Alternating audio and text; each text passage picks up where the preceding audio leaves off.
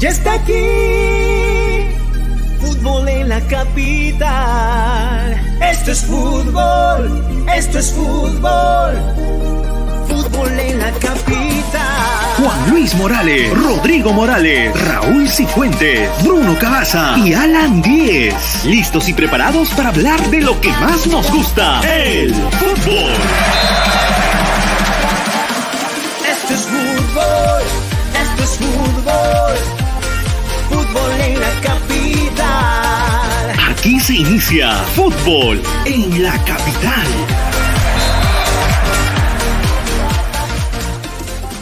Llega gracias a... Las cosas han cambiado y la forma de desinfectar virus y bacterias también. Ahora con Atmosphere, desinfectante virucida a base de amonio cuaternario de quinta generación. Desinfecta, limpia y desengrasa con una sola pasada. Atmosphere, desinfecta de forma segura. Con registro sanitario de Digesa.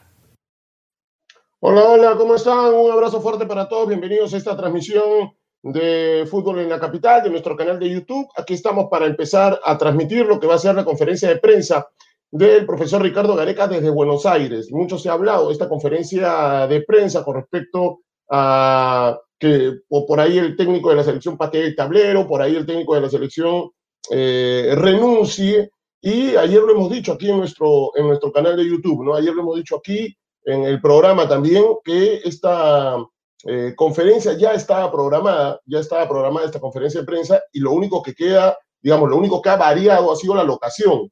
Estaba programada para que sea en Navidena y ahora será desde Buenos Aires. ¿Por qué? Porque ya todo el mundo conoce que el profesor Ricardo Gareca eh, se fue con su, con su mascota, se fue hacia, hacia Buenos Aires. Así que eh, yo creo que, y, y lo decíamos también ayer en la radio, yo creo que sí va a tener un tufillo de eh, presión a las autoridades del gobierno para que eh, se modifique, se cambie, eh, o en todo caso vea el gobierno la manera como los deportistas de alto nivel puedan volver a entrenar, porque de verdad que es una situación bastante, bastante preocupante lo que viven no solamente los seleccionados de fútbol, sino también el equipo femenino de la U y las otras deportistas o los otros deportistas que van a participar en los próximos Juegos Olímpicos. Así que eh, eh, yo entiendo que hoy la conferencia de Ricardo Gareca tiene mucho que ver con eso. También seguramente se va a hablar de fútbol, seguramente eh, es la idea de,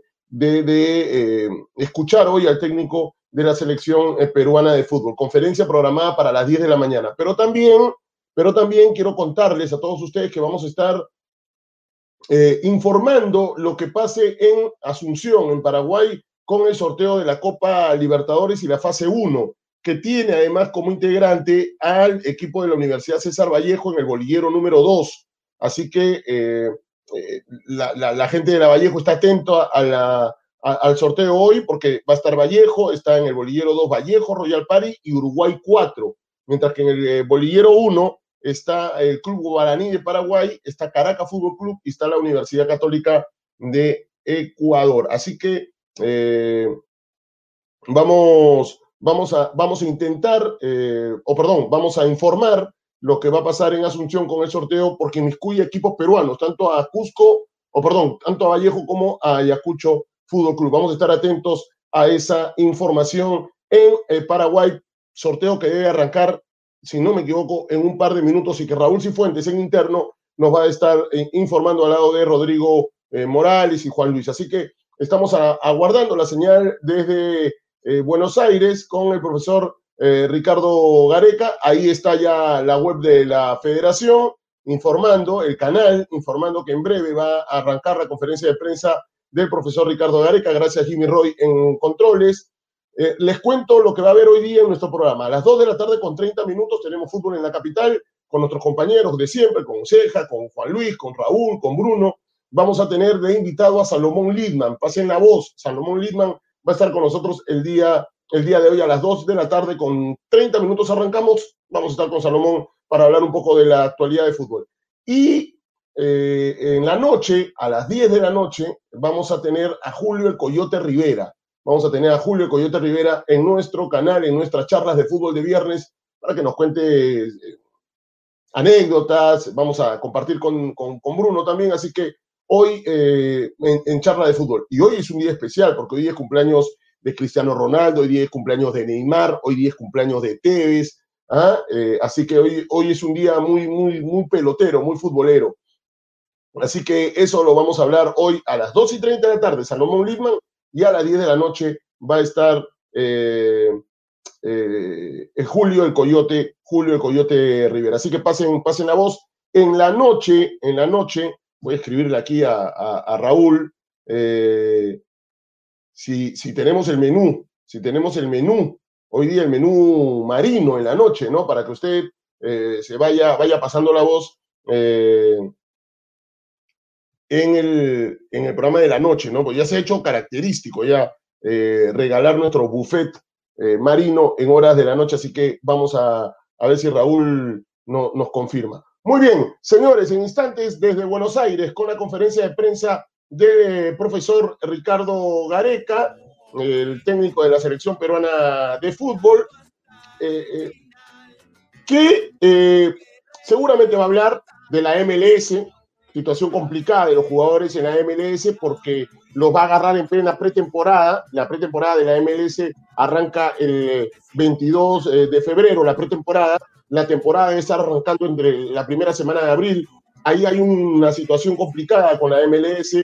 Seguramente va a hablar de, de posibles no, aunque Gareca no da mucho, mucho digamos, no, no, no, no, no da muchos detalles de a quién podría convocar, pero va a hablar de la fecha doble que viene, eh, se, se, va a jugar el 25 de marzo en Asunción y también, eh, perdón, en La Paz y eh, en Lima eh, frente a Venezuela. Así que en instantes, Ricardo Gareca va a estar en, la conferencia de prensa. Reitero, ya estaba programada esta conferencia de prensa, ya estaba eh, programada para que se haga en la Videna, pero hoy se hace en Buenos Aires, teniendo en cuenta el,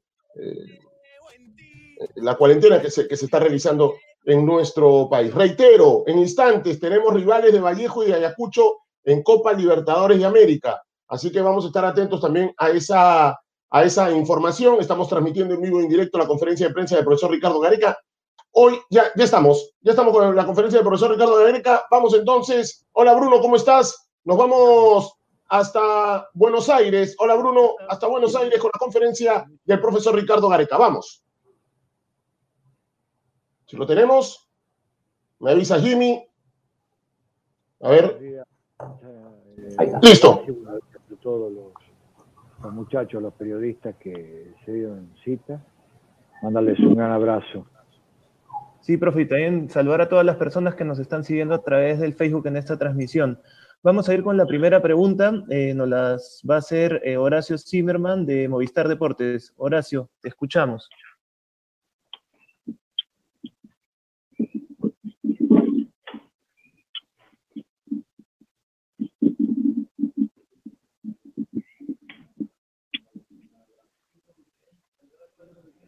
Horacio, ¿te escuchamos?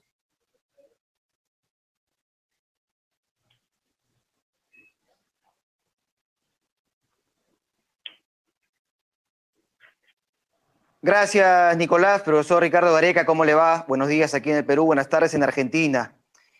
El año pasado, el fútbol y en general todo el deporte demostró capacidad para desarrollarse en medio de una situación tan complicada como la pandemia.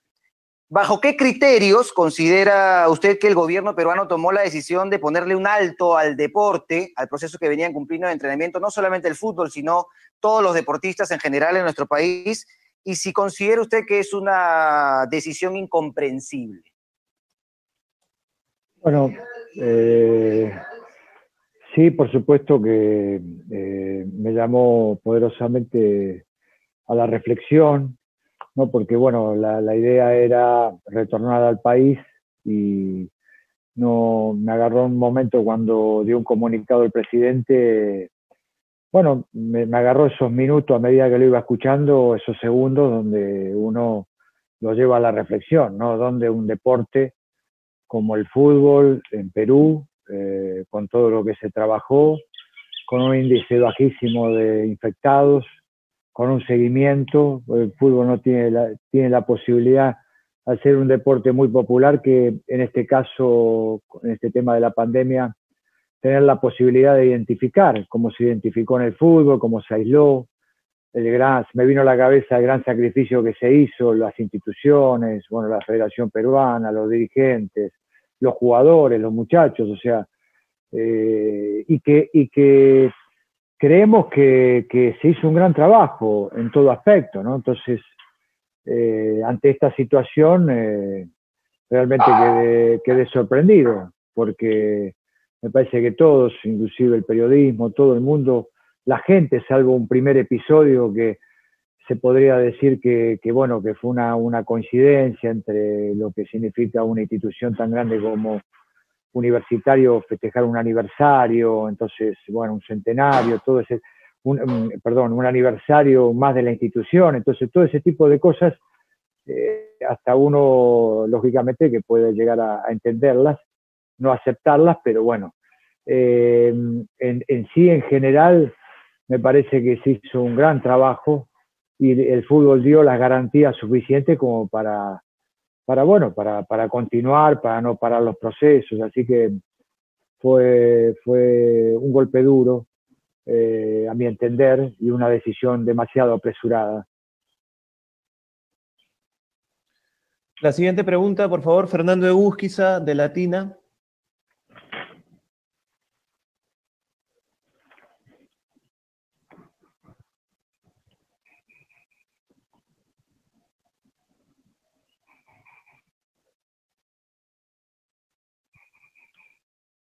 Nico, vamos con la siguiente, por favor, hay un error ahí. La siguiente pregunta, por favor, para Kevin Pacheco, de RPP. ¿Qué tal, profesor Gareca? ¿Cómo le va? Estamos en vivo para RPP Noticias. En los últimos meses se ha tocado mucho sobre su continuidad al mando de la selección. De noviembre a la actualidad, ¿evaluó la posibilidad de renunciar? Y dadas las actuales condiciones en las que usted no puede trabajar de manera presencial, ¿cree que su labor se ve perjudicada? No, o sea, eh, lo que me lleva a reflexionar, o sea, yo creo que los técnicos tenemos momentos donde tenemos que reflexionar, eh, eh, ver un poco algunas situaciones. Usted sabe que eh, durante el periodo nuestro se ha tomado decisiones, eh, bueno, en algunos casos muy importantes, que ha llevado más que nada a, lo que nosotros creemos conveniente y lo que necesitamos para, para la selección. Entonces, esa reflexión pasa exclusivamente por el hecho de ver cómo estamos situados, cómo estamos parados. Eh, es necesario que nosotros eh, sepamos de que somos una selección, eh, por sobre todas las cosas, que necesita encaminarse, necesita no perder o no dejar de lado determinadas determinadas, determinados valores que nos llevó a nosotros a situarnos bien, eh, a situarnos, a posicionarnos bien, eh, no solamente en las eliminatorias, sino también en el concepto generalizado que tienen sobre nosotros. Entonces, eh, eso es importante que no se pierda. Entonces, me lleva o nos lleva a alguna reflexión, a tratar de que ver, eh, porque eh, no, no, no, no nos gustaría tomar eh, resoluciones como en algún momento se tomaron. Creemos que tenemos algo, eh, algo armado, creemos que tenemos algo que va en funcionamiento, que nos puede beneficiar más que perjudicar, algo armado, transcurrido tanto tiempo como transcurrimos. Eh, imagínense que nosotros somos una selección que no solamente tenemos cantidad de Copa Américas diputadas, sino que tenemos una eliminatoria eh, y un mundial. Entonces, si es bien aprovechado todo eso, si realmente eh, le damos el valor y, no un valor que nos confunda, sino un valor que nos haga potenciar más que nada a todos, al cuerpo técnico, a los jugadores, eh, creemos que es un arma muy importante que tenemos nosotros de experiencia para enfrentar todo lo que se viene. Entonces, eh, lógicamente que por ahí, eh, si, si no es así, si eso nos lleva a confundir o si eso nos lleva a tomar los caminos equivocados o, no sé, o nos lleva a creer que con eso por ahí eh, nos ganamos un reconocimiento, creo que estamos equivocados. Entonces, lo que me hace la situación es a reflexionar, eh, pero esa reflexión no tiene nada que ver con la renuncia, ¿no es cierto? Uno puede reflexionar, pero no hasta el punto de renunciar, o sea, no acostumbro a eso yo. Eh, reflexionar para, para, ver qué es lo mejor para la selección. Eh, pero bueno, es el tiempo que uno a veces necesita tomarse. a veces entiendo que quizás en ustedes puede generar algún tipo de, duda, eh, pero no en nosotros, no en mí, en este caso. Es el tiempo que yo necesito eh, para pensar, para tomar las decisiones, pero en ningún momento la decisión pasa por en, abandonar el cargo, ¿no? Al contrario, o sea, creemos que tenemos una misión, nosotros como cuerpo técnico, que es la misión de eh, volver a llevar a una selección eh, a donde creemos nosotros que tiene muchas posibilidades, que es, por ejemplo, la clasificación a, un mundial, eh, y de no ser así, porque así no, no si quizás la situación no, no, amerita que eso ocurra, eh, dejar algo armado. Creemos que siempre hay trabajo por hacer y creemos que uno, uno tiene la obligación de, de no, de no eh, esquivar o no afrontar los problemas que se puedan llegar a presentar. Entonces, bueno, yo estoy acostumbrado a eso, a enfrentar esos inconvenientes y esos problemas. Todo mi cuerpo técnico está acostumbrado a eso. Entonces, eh, pero bueno, todavía eh, en mi cabeza y en la cabeza de todo el cuerpo técnico y en la cabeza de los jugadores estoy totalmente convencido porque lo conozco ronda la posibilidad de que nos podamos recuperar, de que podamos enderezar el rumbo, estoy totalmente convencido de eso. Entonces, esa reflexión eh, es la que yo me tomo más que nada, pero no, no, en ningún momento se me ha cruzado la cabeza, por la cabeza de, dejar la selección peruana. Tengo un contrato que cumplir y la intención mía, por sobre todas las cosas, es eh, cumplir el contrato hasta las últimas consecuencias. Y creo eh, la pandemia respecto a, para redondear la pregunta que me hiciste, eh, bueno, eh, nos puede llegar a perjudicar. puede ser, puede ser, digamos que no es el escenario ideal para nosotros, pero como tengo tanta fe, como tenemos tanta fe, no solamente en los muchachos eh, en, los jugadores, en la capacidad del jugador peruano, sino en las decisiones que se toman. Eh, siempre tengo fe quien está al frente de la Federación Peruana, en este caso el presidente y su, toda su comitiva, y, en Juan Carlos, en Oblitas, que no abandonan, que están con nosotros en todo momento y, que, y que, bueno, están a las órdenes de poder facilitarnos todo. Entonces, nos tenemos fe como cuerpo técnico, les tengo una enorme fe y una enorme confianza al jugador peruano. Entonces, más allá de una situación incómoda en la cual, imagínense que el apoyo del público para nosotros, te diría que eh, es, algo preponderante. Eh, no es algo definitivo, pero la gente hizo mucha fuerza y hace mucha fuerza por nosotros en un acto presencial. Al no tenerla, por supuesto, viste que por ahí lo sentimos. Pero bueno, eso nos lleva, por eso nos lleva a nosotros a reflexionar y a tratar de luchar para, para que nosotros nos podamos acomodar y eso sí corre por cuenta nuestra, entonces trataremos de hacerlo humanamente posible como para, para, para, para tener y mantener las chances intactas. Así que creemos que aún en estas condiciones nosotros las posibilidades nuestras están eh, están eh, vivas, están latentes, están, eh, eh, te diría que si bien no es el, arranque ideal, te diría que tenemos las mismas posibilidades que en el comienzo del arranque. Siguiente pregunta, por favor, Fernando Ebusquiza de Latina, ahora sí. ¿Qué tal? Eh, Ricardo, ¿cómo estás? Eh, buenos días por acá, eh, buenas tardes por allá. ¿Cómo estás? ¿Cómo estás? Bien, bien, bien. Ricardo, siguiendo un poco con tu primera respuesta respecto a, a, la suspensión de las actividades deportivas por parte de las autoridades de Perú, ¿cuál es el plan que se tiene ahora? Porque de momento no se ha cambiado eso, o en todo caso, ¿cuál es la propuesta tuya? ¿Que se levante? ¿Esperas que se recapacite para que las actividades deportivas vuelvan y por consiguiente la selección peruana, siguiendo los eh, protocolos que se han venido siguiendo, eh, se pueda reactivar de manera inmediata, teniendo en cuenta que eh, las eliminatorias son en marzo? Hay que ver el interés que tiene también el, el, gobierno, más allá de, la, la, de, los problemas, de la problemática que hay.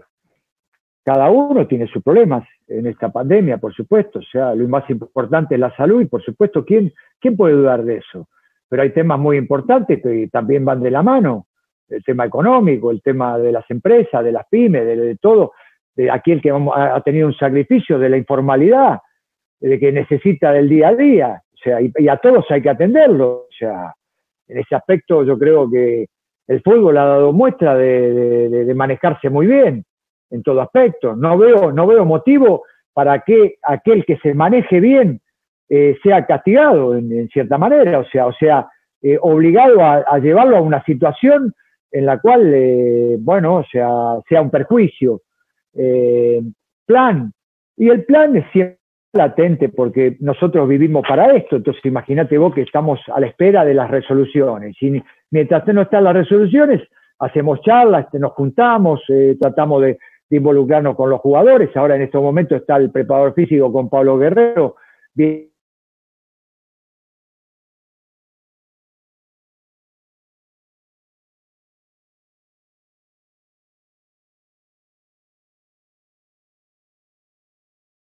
para seguir la evolución de ellos.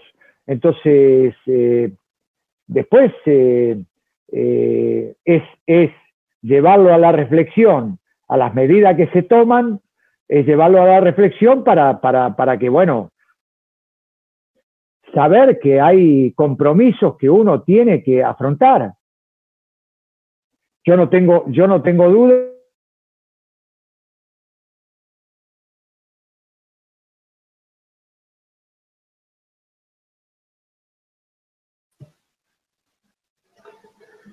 Muy bien, estamos Gareca. Eh, hay una interferencia con la señal. Vamos a ver si volvemos. Bruno, ¿cómo estás? No, no, no te escucho, Bruno. No te escucho. Ahora sí. Ahora, ahora sí. sí. Ahora sí. sí. ¿Qué tal, Alan? ¿Cómo estás? A toda la gente, muy, bueno, muy buenos días. ¿Cómo están? Aquí escuchándolo a, a Ricardo eh, y un poco esperando. A, aguardábamos un poco qué será el, el, el, mensaje, ¿no? Más allá de las especulaciones que se tenía con respecto a, lo, a, este mensaje, una especie de mensaje a la nación. Pero como siempre, ¿no? Tranquiliza, tranquilizador, cuerdo, ecuánime, si se quiere, ¿no? Uh -huh. Bueno, vamos a, vamos a ver si eh, se, se, ha ido la señal de la, de la conferencia de prensa. Eh, estábamos atentos a, a, lo que decía, no patea el tablero Ricardo Gareca, como se como nos han avisado. Ahora sí estamos. Vamos. Hola. Están en la pregunta, me parece. Exacto. Me, Ahí está. Ahí está. Está repitiendo Ricardo Gareca. Vamos. Dale, Jimmy. La, la parte en, en, la que estabas, estabas ya terminando de responder la, la pregunta. Pero bueno, o sea. Hay bueno, compromisos. Eh, sí, o sea, eh, les decía de que eh, las cosas cuando se hacen bien hay que, hay que, hay que, hay que eh, bueno, reconocerlas, hay que estimularlas para que se sigan haciendo bien y el fútbol creo que se hizo bien. Y quería también decirles que, o de contestarte, que yo sé cuidarme del COVID, creo que eh, en ese aspecto escucho las noticias, sé que es peligroso, entonces sé cómo proceder respecto al COVID. Eh, lo que no sé cómo proceder es respecto a las medidas que se toman.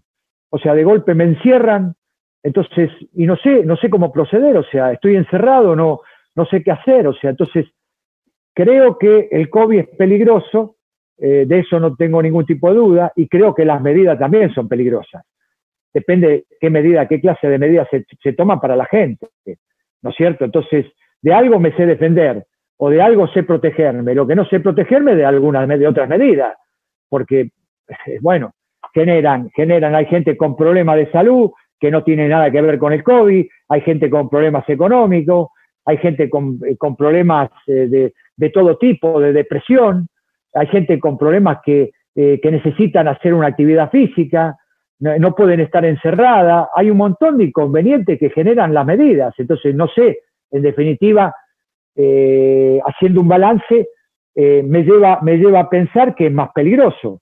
Entonces, eh, me parece que eh, uno debe apoyar en las medidas en la medida que vea a las medidas, en la medida que crea que las medidas sean realmente eh, que avancen y que las medidas sean productivas. Ahora, tomar medidas porque, porque se toman y porque, bueno, vamos al encierro todo otra vez, más allá de, de lo que está sucediendo, de lo que está pasando, no creo que sea el camino eh, más apropiado. Creo que es, creo que es un, es, un recurso muy limitado, diría yo. Entonces, eh, bueno, eso es un poco lo que pienso, que por supuesto son pensamientos individuales y que son pensamientos en lo que uno se forma una, de, de, de, una cronología de lo que está sucediendo, ¿no es cierto? Siguiente pregunta, Edward Alba de Gol Perú, por favor. Buenos días, buenos días con todos, buenos días, profesor Ricardo, desde aquí, desde Perú, buenas tardes allá en Argentina, esperando que todo esté bien con el tema de la salud, que es como siempre lo más importante. Eh, usted siempre ha manifestado que hay que estar preparado para todo, ¿no? Aunque definitivamente esta situación es difícil de prever. Eh, he escuchado un poco el análisis que usted ha hecho de esta situación, de cómo usted más o menos lo toma, pero ¿hay algo directo que usted, desde su lugar como técnico de la selección peruana de fútbol, eh, quisiera pedir o, solicitar, cual sea el término correcto, a las autoridades, toda vez que quedó demostrado el año pasado que cumpliendo con lo establecido sí se puede? ¿Hay algo que usted directamente quisiera pedir o solicitar de su, lugar como, como seleccionador? Bueno, eh, tengo que tener cuidado, tengo que tener cuidado porque ya se ha malinterpretado muchas veces, inclusive en algún, en algún que otro comentario, eh, bueno, eh, se me dijo que yo no soy peruano, se me dijo que yo soy extranjero, que en, algún, en algunos casos no puedo opinar, y bueno, tengo que tener algún determinado cuidado de, las cosas. Puedo decir lo que pienso. Ahora, yo hablarle directamente al gobierno, yo pensar algo en cuanto a trasladarle algo, eh, bueno, no, no me parece, no me parece apropiado, porque se puede llegar a interpretar mal. Lo que digo es, lo que contesto es lo que, lo que recién dije, o sea, eh, creo yo de que el fútbol ha dado muestras de que ha hecho las cosas muy bien, no solamente bien, sino que ha hecho las cosas muy bien como para poder pararla. Y creo que hay que resaltarlo y creo que hay que eh, apoyar aquellas cosas que se hacen muy bien o aquellas cosas que de pronto le facilitan al gobierno eh, un control, por ejemplo, ¿no? O sea, ¿por qué? Porque el jugador que está contagiado, no solamente se le puede hacer un seguimiento del jugador, se lo aísla, se lo para, sino también del entorno del jugador de la familia que tiene el jugador. Entonces, es fácil de, identificar. A veces, en, algunos casos, en la población, es más difícil de identificar, si no hay un seguimiento, por supuesto, ¿no? Si no hay un seguimiento, todo es difícil, todo se hace cuesta arriba. Entonces, eh, pero en el fútbol, como somos personas públicas, como somos personas fácil de individualizar y fácil de reconocer, entonces me parece que me parece que es un arma importante que tiene el gobierno, en este caso, eh, los deportistas. Y cuando hablo del fútbol, hablo de los deportistas en general, porque vos fíjate que hay, hay, hay deportistas muy reconocidos que están parados también y que necesitan hacer sus actividades y que son de fácil de reconocimiento, en donde de pronto ellos pueden, pueden facilitar eh, la, toma de decisiones, el seguimiento de los contagios. Entonces, bueno, eh, es, es, una opinión. Ahora, eh, esta opinión que doy es muy particular. Yo no soy quien para, eh, decirle o, darle un comunicado al, gobierno o decirle al gobierno qué es lo que tiene que hacer. Siguiente pregunta, Vladimir Vicentelo de América Televisión. Profesor, ¿qué tal? ¿Cómo está? Buen día. Buen día. Profesor, permítame hablarle de un caso puntual, dada la importancia que ha tenido este futbolista a lo largo de, su proceso. ¿no? Cristian Cueva volvió a jugar y más allá del, optimismo y la felicidad que, nos genera a todos por la selección y por lo que podría brindarle nuevamente a, su equipo, ¿qué le genera el, el, Cueva humano, ¿no? el, el Cueva que no termina de consolidarse en, algún equipo y que obviamente no es por falta de talento, ¿no? El mismo Cueva nos ha contado, por ejemplo, profesor, que eh, ah, lo respeta mucho usted, le tiene un cariño especial y que lo escucha mucho. Eh, siente que en algún momento de repente no lo ha escuchado como debería o que en determinado momento, al final, obviamente pasa la edición por él, pero eh, ¿lo escucha o no lo escucha, profesor? ¿Qué es lo que siente cuando, cuando suceden estas cosas con Cristian? Bueno, ellos son muy profesionales, ellos son profesionales, o sea, me escuchan. Eh, uno puede, puede, en algún momento, si es consultado, si somos consultados, podemos dar una opinión, podemos darle una opinión, pero después eh, pasa por la resolución de ellos. Eh, yo creo que Cueva es un jugador, un, gran jugador, que nos ha dado y le ha dado al país satisfacciones muchas más satisfacciones que desilusiones, como la mayoría de los jugadores. Entonces, eh, ahora, decirle yo meterme en la vida de Cueva o en la vida privada de Cueva, no, o sea, es lo que quiere él. Eh, nosotros estamos para seguirlo, para apoyarlos, eh, estamos muy pendientes de él y, le, y le reconocemos que tiene y todo lo que a veces le toca a jugadores en sus equipos, pero en las tienen un alto rendimiento. Eh, o con el rendimiento que tienen, por ahí a lo mejor le alcanza para, eh, para estar. Entonces, eh, lo ideal y lo aconsejable es que él tenga una continuidad y que se establezca en un lugar. Es lo que él debe estar luchando. Él más que nadie debe estar luchando por eso. después, será que tenga que mejorar en algunas cosas y bueno, no sé, él lo sabrá. Nosotros hemos tenido charlas en privado, hemos hablado de todo, de todo, de todas las cosas, no solamente desde lo futbolístico, sino también de lo personal. Tienen al coach, al psicólogo, eh, permanentemente encima de ellos. Eh, después, eh, la personalidad de ellos es lo que aflora. Y, bueno, tienen, ellos resuelven sobre, sobre, su futuro. A nosotros nos gustaría que todo esté relacionado con la selección también, o sea, pero son deseos nuestros eso.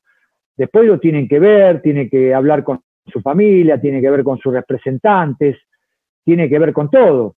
Eh, a mí, a nosotros siempre, siempre pusimos a la selección por sobre todas las cosas, o sea, queremos que se piense en la selección, queremos que todo lo que hagan también lo hagan pensando en la selección, pero yo estoy seguro de que ellos lo hacen pensando en la selección, pero a veces se le presentan oportunidades muy difíciles de dejar pasar eh, y a veces se le presentan eh, situaciones que a lo mejor eh, les es difícil manejar dentro de sus equipos, a, los equipos que les tocan, les tocan estar. Entonces, no tengo mayores reproches para hacerle, porque he sido jugador de fútbol y como he sido jugador de fútbol, eh, muchas veces he tomado decisiones yo, ni he escuchado a mi padre tampoco. Llegado el momento, mi padre me ha aconsejado, llegado el momento, amigos me han aconsejado, llegado el momento, técnicos me han aconsejado, inclusive técnicos de la selección me han aconsejado, pero bueno, la personalidad mía afloraba y, me tocaba tomar decisiones a mí y las tomaba.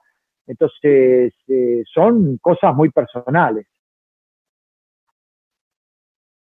Siguiente pregunta, Eddie Fleshman de Full Deporte, por favor. Gracias. Eh, bueno, buenos días a todos. Eh, un abrazo, profesor. Un placer escucharlo nuevamente. Quiero hablar un poquito más sobre, sobre fútbol, sobre posibles convocados, sobre lo que ustedes tienen en la órbita para la convocatoria de marzo. Dado de que la Major League Soccer demora en el inicio de su pretemporada hacia fines de febrero y hay muchos jugadores convocables que están ahí, dado que eh, Farfán y Guerrero están en un proceso de recuperación y apareciendo nuevos nombres que seguramente en este plazo de reflexión usted ha podido evaluar, están los casos de Ormeño, de Riner, de Benavente, de Percy Prado, que vuelve al fútbol peruano, de Aldair Rodríguez en Colombia con menos continuidad, de Aldair Fuentes. E, está en evaluación todo ello, entiendo, pero ¿usted tiene algo pensado con respecto a cómo va a ser la convocatoria, tomando en cuenta que los jugadores de la Major League Soccer y probablemente los de la Liga 1 en Perú, no son muchos, pero que algunos son convocados, no van a tener mucha actividad? Gracias. Eh, bueno, eh, es un buen tema ese.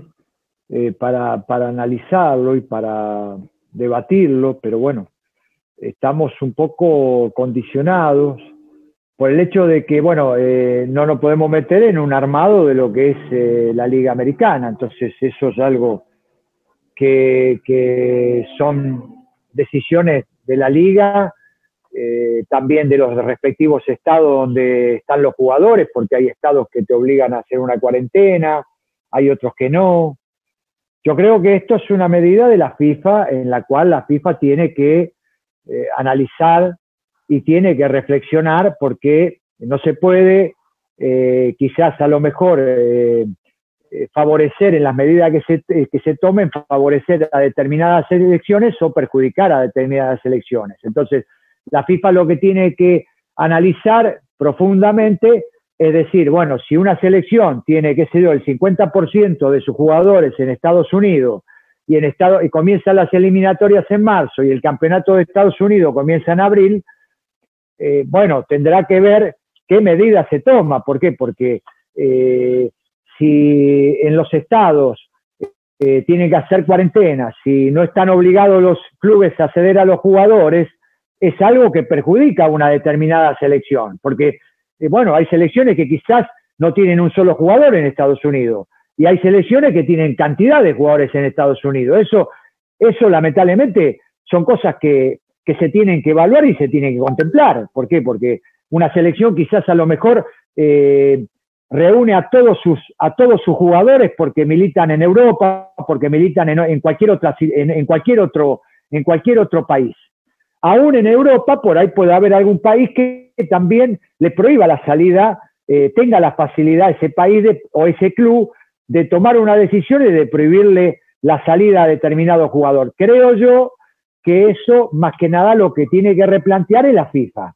La FIFA va a tener que replantear y va a tener que decidir no facilitarle a las elecciones, en caso de que, lógicamente, se reinicien las eliminatorias, facilitarles a las elecciones la convocatoria de los jugadores.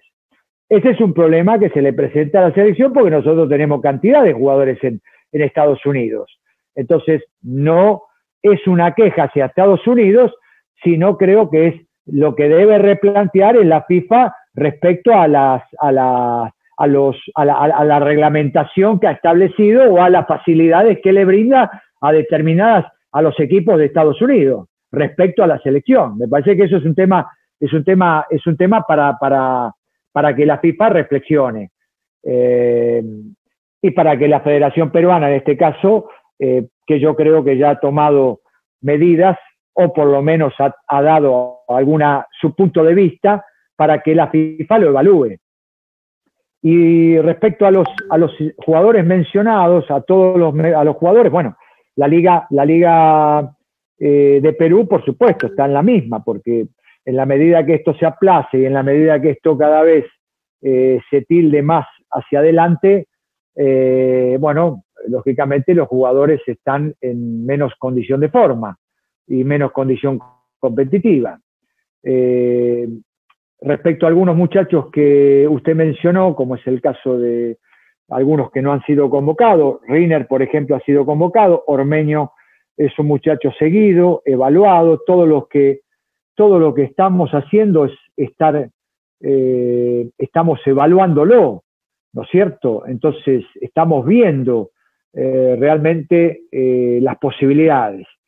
Es mejor, es mejor que los muchachos, aún, siendo, aún estando en la órbita, no opinen de sus respectivos compañeros, porque me, o sea, nosotros evaluamos de todo. Ahora, si un jugador que potencialmente es convocado, por ahí a lo mejor critica, critica o, o no ve con buenos ojos eh, o da una opinión sobre algún convocado de la selección, no es lo aconsejable, ¿no es cierto? Evaluamos todo.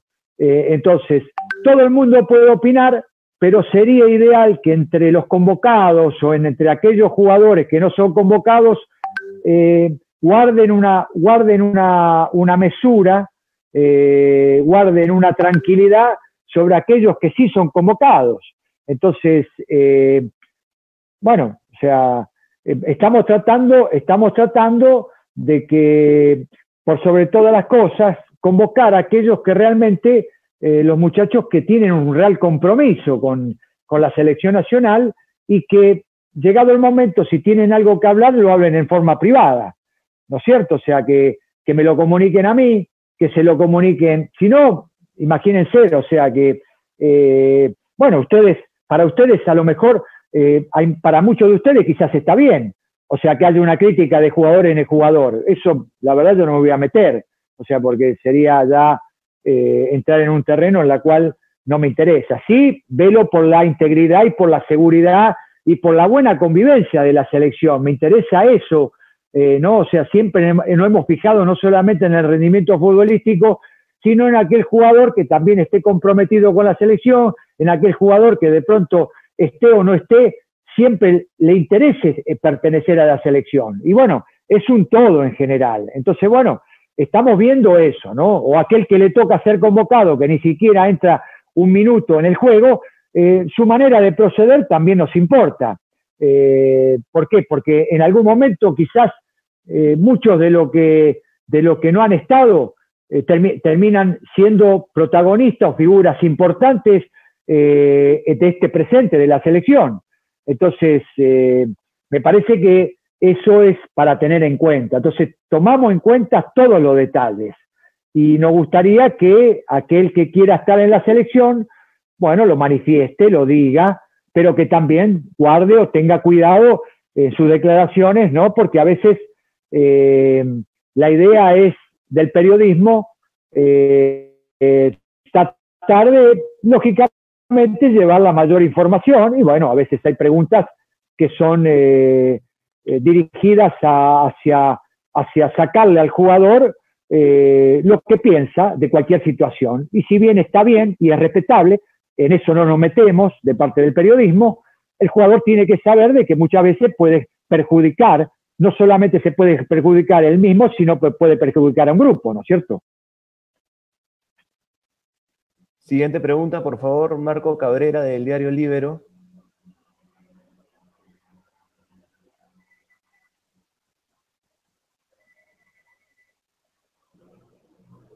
¿Qué tal, eh, profesor Ricardo? Buenos días, buenos días con todos. Eh, buenas tardes también por allá con, usted. Eh, la pregunta puntual es, siguiendo la línea de la valoración que está haciendo de los futbolistas, del presidente de cada uno, de San Farfán, quien actualmente todavía no logra conseguir equipo. Eh, hace unos días Juan Carlos ahorita dijo que en esta etapa de su carrera Jefferson estaba siendo por ahí un poco más selectivo, se tomaba un poco más de tiempo para, para poder elegir la mejor oferta, que de eso no le pueden faltar. ¿Cuánto le preocupa a usted que hoy Farfán no tenga actividad, que no pueda entrenar y qué valoración le da eh, la posible, eh, digamos, el posible regreso de Farfán al fútbol peruano, sea para jugar en un equipo de primera o de segunda división, como es el caso de Alianza Lima, que, que lanzó una oferta, pero él todavía se está tomando su tiempo para pensar.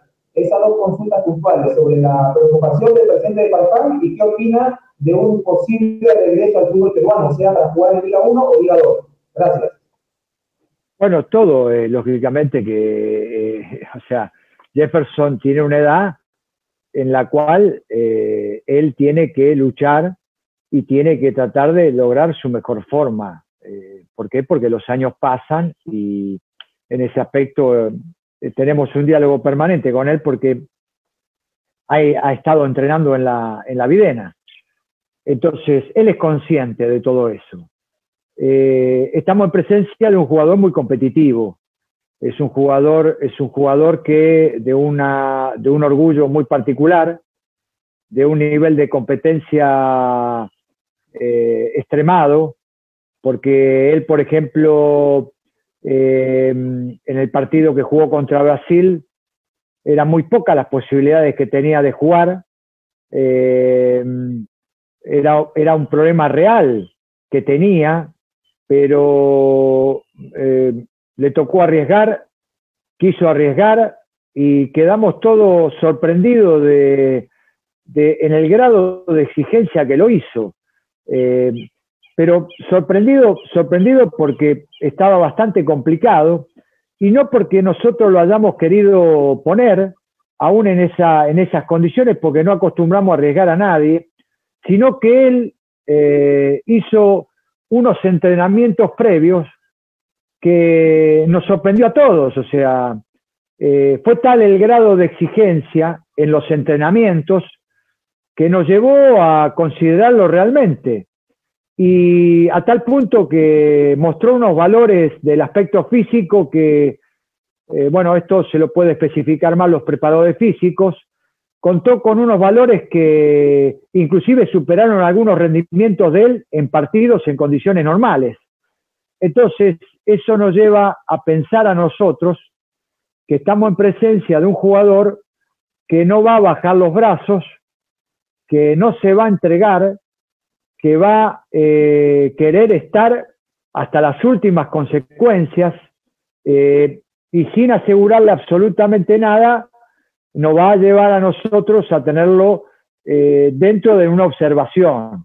No estoy en condiciones de poder decirles que Farfán va, va, va, va, a participar en la convocatoria, eso lo analizaremos, pero dado el conocimiento de la competitividad que tenemos de él, eh, nada nos sorprende. Respecto a, que él vuelva al fútbol, no, no, eh, en el caso de él, eh, no es un problema para él. En el caso de un joven, es un problema.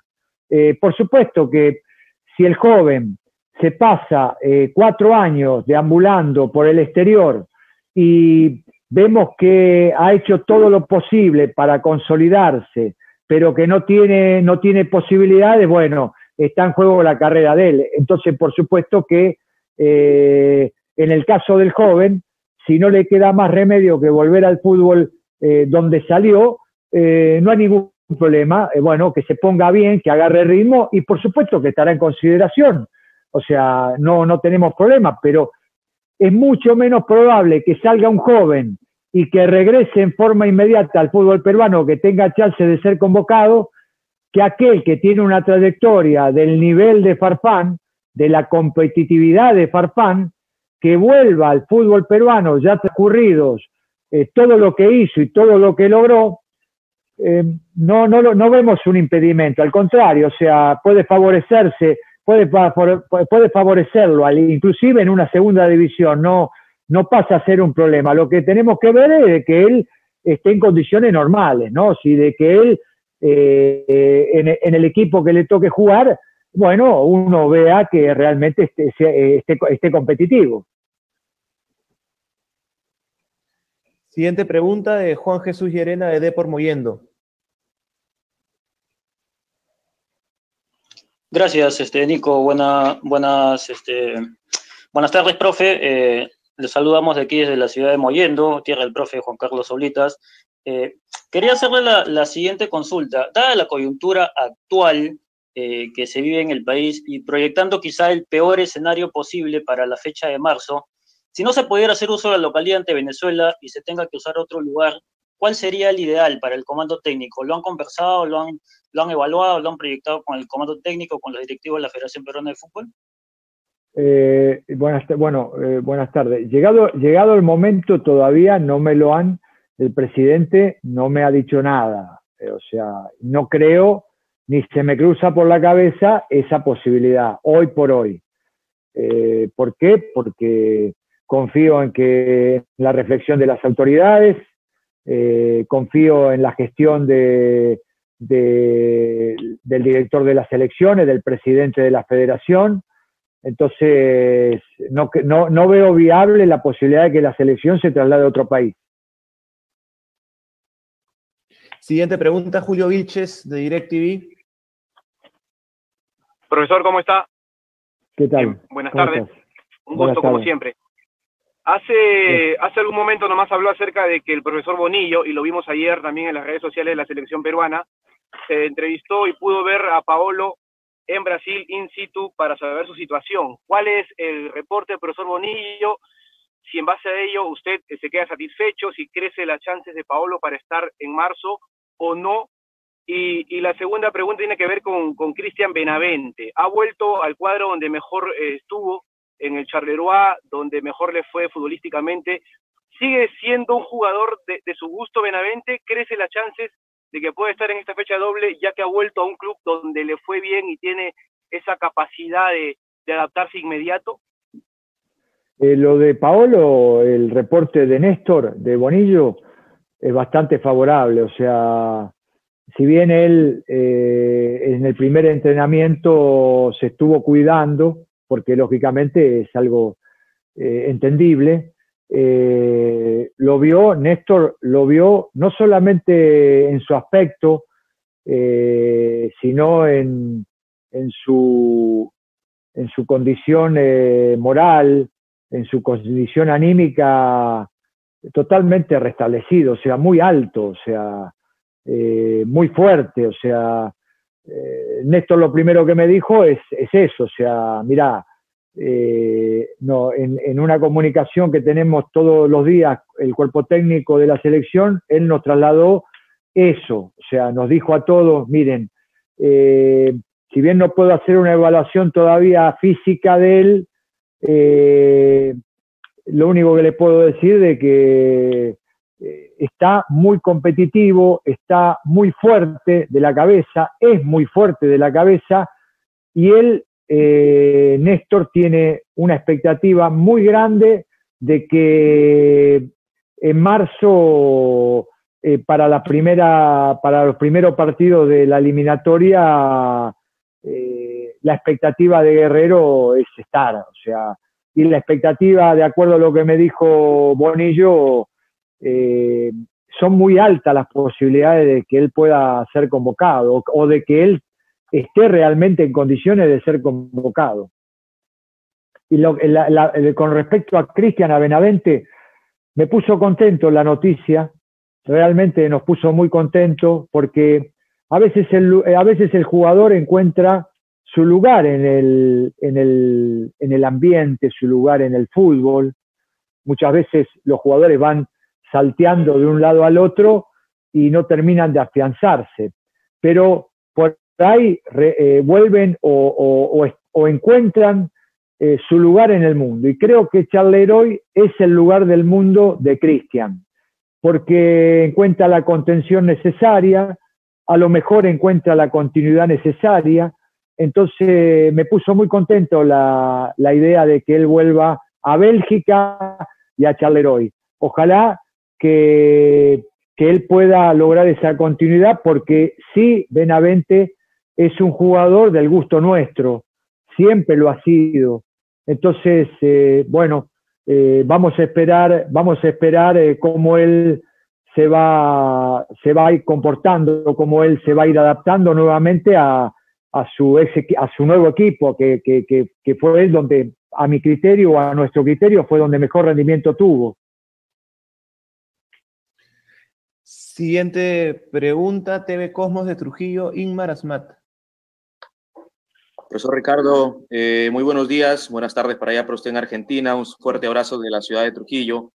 Eh, a la par de esto, un abrazo. se ha estado dando, buenos días, eh, se ha estado dando, como le decía, eh, el sorteo de Copa Libertadores, Copa Sudamericana. ¿Usted estaría evaluando por casualidad eh, ponerle vista también a los equipos peruanos que participen en estos torneos que justamente tendrían ya minutos para lo que sería también los próximos partidos de, de eliminatoria. Muchas gracias. Y bueno, o sea, el, siempre los papeles internacionales son eh, fundamental, no solamente para el crecimiento de las instituciones, eh, sino para el crecimiento del, del fútbol peruano. Imagínense que ustedes que yo lo que quisiera y lo que anhelamos es que, eh, ¿qué veo? ¿Qué Doy mi opinión, por ahí a lo mejor eh, pueden estar, eh, pueden disentir de la opinión que doy. Eh, creo, que la, creo que la búsqueda de la Copa Libertadores en, en los clubes peruanos tiene que ver con la parte económica que les permite, que les permite proyectarse eh, a nivel local. Esto, ¿Esto qué quiere decir? De acuerdo un poco a, lo que, a los años que llevo en el país. Esto les permite eh, proyectarse en todo el año a nivel local, eh, armar sus equipos, ver como fuente y ver como, como objetivo esa posibilidad. Pero después, cada, cada equipo debería ser una obligación eh, eh, proyectarse a nivel internacional. Una cosa es lo que logro a nivel local y lo que consigo a nivel local. Y la prueba la tuvo Melgar, por ejemplo, que fue avanzando de, de, fase y no solamente tuvo un rédito económico importante, sino que también, eh, lógicamente, que, que, bueno, o sea, fue despertando el interés nacional, fue despertando eh, sus buenas actuaciones, eh, eh, algo, algo que, que, favorece a la competitividad. Entonces, todo lo que sea pasar de fase de grupo incrementa mucho más la parte económica. Entonces, necesitamos que los clubes, que las instituciones, eh, no solamente se haga un buen papel en, o participen en la fase de grupo, sino también que avancen, porque eso le va a dar una posibilidad económica muy grande y una posibilidad económica deportiva. ¿Por qué digo todo esto? Eh, y no es, es una observación que hago. Eh, eh, ¿Por qué? Porque dentro de la observación que yo puedo hacer, me doy cuenta que hay clubes que están totalmente armados para jugar fútbol local y cuando viene la competencia internacional, en vez de estar armados, están desarmados. O sea, es la observación que hago. O sea, si están, si tienen una, una plantilla para jugar el torneo local totalmente competitiva o para ganar un campeonato y resulta que después, cuando van a jugar el torneo internacional, eh, venden a la figura más importante, traen a lo mejor jugadores que yo no soy quien para demerecerlo, pero me imagino que debe haber un seguimiento de parte del club, contratan, pero ese jugador necesita una, una adaptación, ese jugador necesita un entendimiento con los compañeros, ese jugador viene en un proceso nuevo, entonces es bastante difícil que en un torneo internacional como la Copa Libertadores busquemos la adaptación de ese jugador, salvo que sea una figura reconocida por todos. Entonces, si es una figura reconocida por todos, bueno, a lo mejor es mucho más, es mucho más eh, eh, fácil que se adapte. Entonces, pero no ocurre de esa manera. Entonces, yo creo que debemos o, de, o, se debe las, eh, todas aquellas instituciones que compitan a nivel internacional buscar la manera de no solamente conservar a los jugadores que clasificaron para la Libertadores, sino reforzarse para, para poder competir. Porque los, los, grandes equipos, los equipos de los demás países, no solamente mantienen a sus planteles, sino que contratan a, a se refuerzan más para tratar de hacer una mayor, una mejor participación en la Copa. Entonces, esa es la observación que hago, eso es lo que yo veo del fútbol y veo en las instituciones. Entonces, bueno, me gustaría que, me gustaría que se pueda dar eso en el fútbol peruano. Entiendo que hay un presupuesto, entiendo que todo es, están haciendo un gran sacrificio, entiendo, eh, puedo entender muchas cosas, pero también es lo que veo, ¿no es cierto? Y así es muy difícil, porque después eh, es muy difícil para los muchachos que le toca competir y es muy difícil para el técnico que se le exige pasar, pasar de ronda en el grupo, pero resulta que le desarmaron todo, resulta que le desarmaron todo el plantel. Entonces, esa observación está muy presente. Siguiente pregunta, Telemundo Deportes, Diego Montalbán, por favor. Muchas gracias, Nicolás. Buenos días con todos. Eh, buenas tardes, profe. Un abrazo. Eh, ya que tocamos el tema de la MLS, de los jugadores de la MLS y los jugadores de la Liga 1, quería saber cuál es el plan para esos jugadores, ya que son muchos de los jugadores que están en la selección peruana. Mira, el plan es estrictamente virtual y los profesores, tanto Néstor Bonillo como Adrián Baccarini, están eh, siguiéndolo y están eh, marcándole un plan para no perder estado de forma. O sea, más de eso nosotros no podemos hacer. Eh, o sea, es, estamos atados en esas condiciones.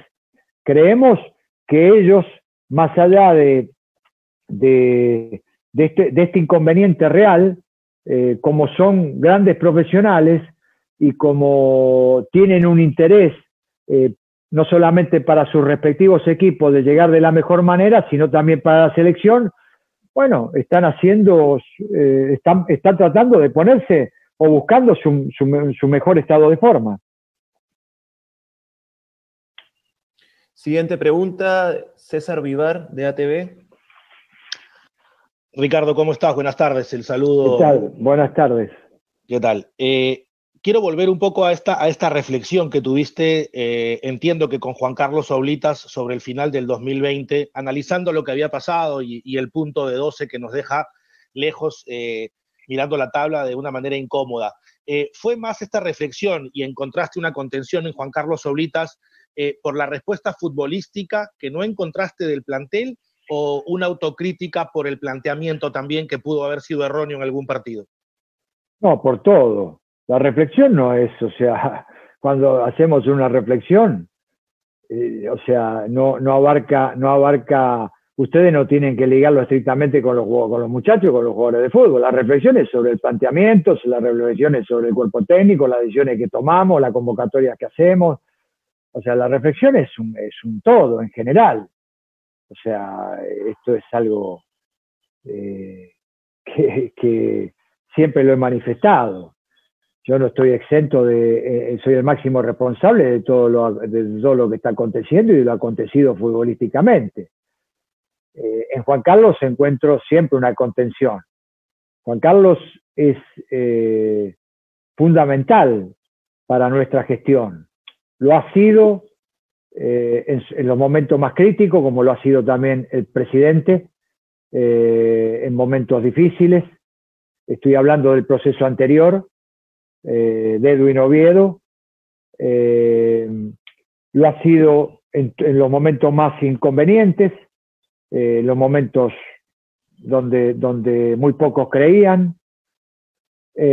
ahora, en este, en este arranque, nuevamente nos ratifica su apoyo, el presidente también, Lozano, junto a, toda su comisión directiva. Entonces, eh, Oblita, eh, eh, nosotros le damos un valor agregado, no solamente por lo que ha significado él como director técnico de lo más exitoso del fútbol peruano y de América, por su trayectoria, por todo lo que él es, porque aparte lo he, lo he enfrentado y he seguido su carrera. Entonces, eh, bueno, o sea, sino también porque eh, es un gran conocedor del fútbol y del futbolista peruano. Entonces, siempre he encontrado yo una contención en ese aspecto. Eh, y bueno, o sea, pero no con eso solo no, no, no me quedo. O sea, ¿viste? O sea, ¿por qué? Porque la reflexión, cuando hablo de la reflexión, hablo de un todo también los muchachos tenemos que, en un todo, volver a hacer esa selección en la cual eh, eh, la única prioridad que rondaba en nuestra cabeza era eh, la selección, eran los partidos, era el enfoque que, que- se le debe dar a, cada, a, las situaciones. Entonces, bueno, o sea, es, es, es general, es para todos. Pero soy, somos un cuerpo técnico que nos permite, me permito eh, equivocarme, eh, me permito, eh, me permito saber y entender de que el éxito me permite lograr cosas y cuando no lo logro o, cuando me ha tocado fracasar, me permite sacar experiencia de eso, me permite crecer, hay que estar calmo en todos los momentos y así como me lo permito yo, se lo permito a los jugadores de fútbol. O sea, ¿por qué? Porque los jugadores de fútbol eh, tienen, tienen momentos cuando uno entra al campo de juego, eh, quiere, quiere, uno, eh, me ha pasado a mí que digo, hoy la rompo, hoy voy y es mi mejor partido, resulta que fue mi peor, mi peor partido. Y, he, y he tratado de analizar y he encontrado una explicación y no la hay. Me he cuidado, eh, me he preparado y resulta que fue un desastre. Entonces, aquel solamente lo entendemos aquellos que participamos del fútbol en forma profesional y directa. Y esto no significa que ustedes o aquel que no lo ha hecho en la práctica profesional no tenga un entendimiento del fútbol o no pueda opinar del fútbol o a lo mejor no esté acertado en su comentario en el fútbol. Pero hay cosas inexplicables o hay cosas que solamente nosotros, aquellos que hemos participado a nivel profesional, sabemos que muchas veces ocurren. O sea, queremos dar el todo, queremos, queremos desde el punto de vista físico, que desde el punto de vista futbolístico, y no nos sale nada.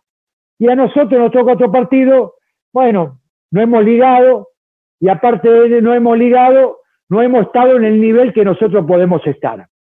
Ahora, eso me lleva a mí a no contar con los muchachos, no, me lleva a estar atento, nos lleva a estar atento también a que a lo mejor puede darse la oportunidad a otro jugador, pero que de ninguna manera a los muchachos que de pronto no, o a nosotros que no estuvimos a la altura de lo que realmente podemos estar, nos lleva, bueno, a, a corregirnos, digamos así, a, hablar, a tener diálogo, a, a que, a que en esta próxima eh, vuelta a las eliminatorias, bueno, eh, ver qué, qué, por qué nos sucedieron determinadas cosas y tratar de corregirlas.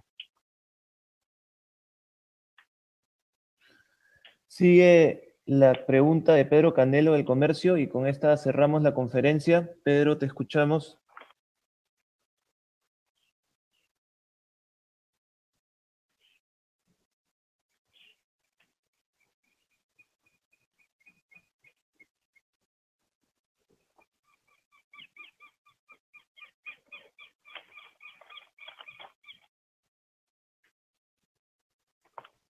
Hola, ¿me escuchan?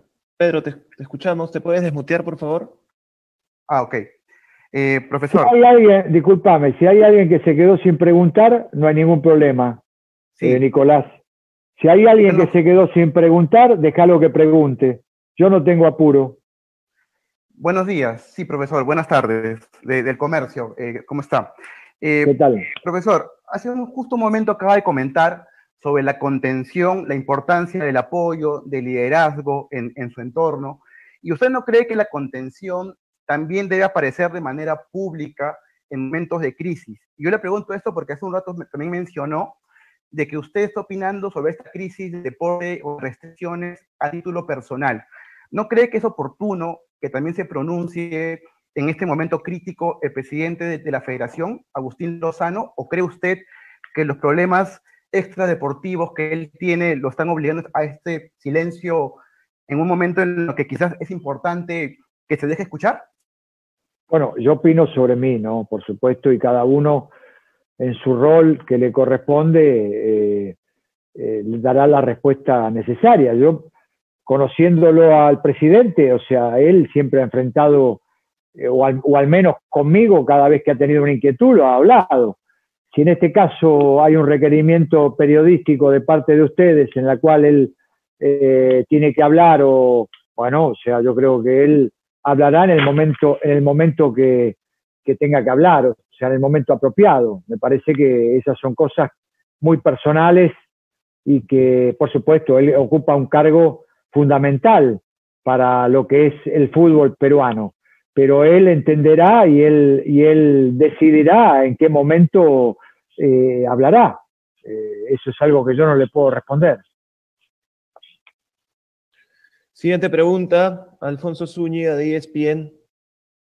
Hola profesor, buenas tardes. ¿Cómo está? Alfonso Zúñiga de Sports Center Perú, de ESPN. Primero le agradezco por la diferencia de, de, de abrirme el pedacito de puerta que quedaba antes de que se cierre la, la conferencia. Yo seguía y le agradezco, le agradezco por eso.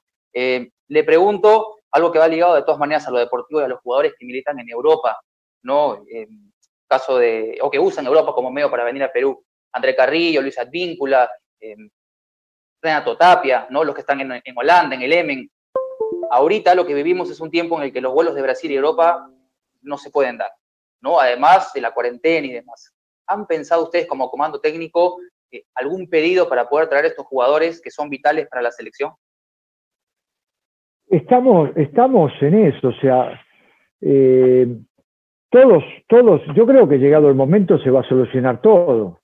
Eh, ¿Por qué? Porque, bueno, estamos hablando ni más ni menos de que la eliminatoria. Eh, o sea, entiendo, comprendo lo que está sucediendo en el mundo, lo que está sucediendo en el país. ¿Cómo no voy a comprender? O sea, entiendo todo, pero también eh, el fútbol ha movido eh, y le ha dado satisfacciones a, al país, en este caso puntualmente hablando de Perú, ha movilizado a un pueblo. Eh, creo que, creo que hemos hecho las cosas, se han hecho las cosas, la gente encargada de, de que vuelva el fútbol ha hecho las cosas muy bien.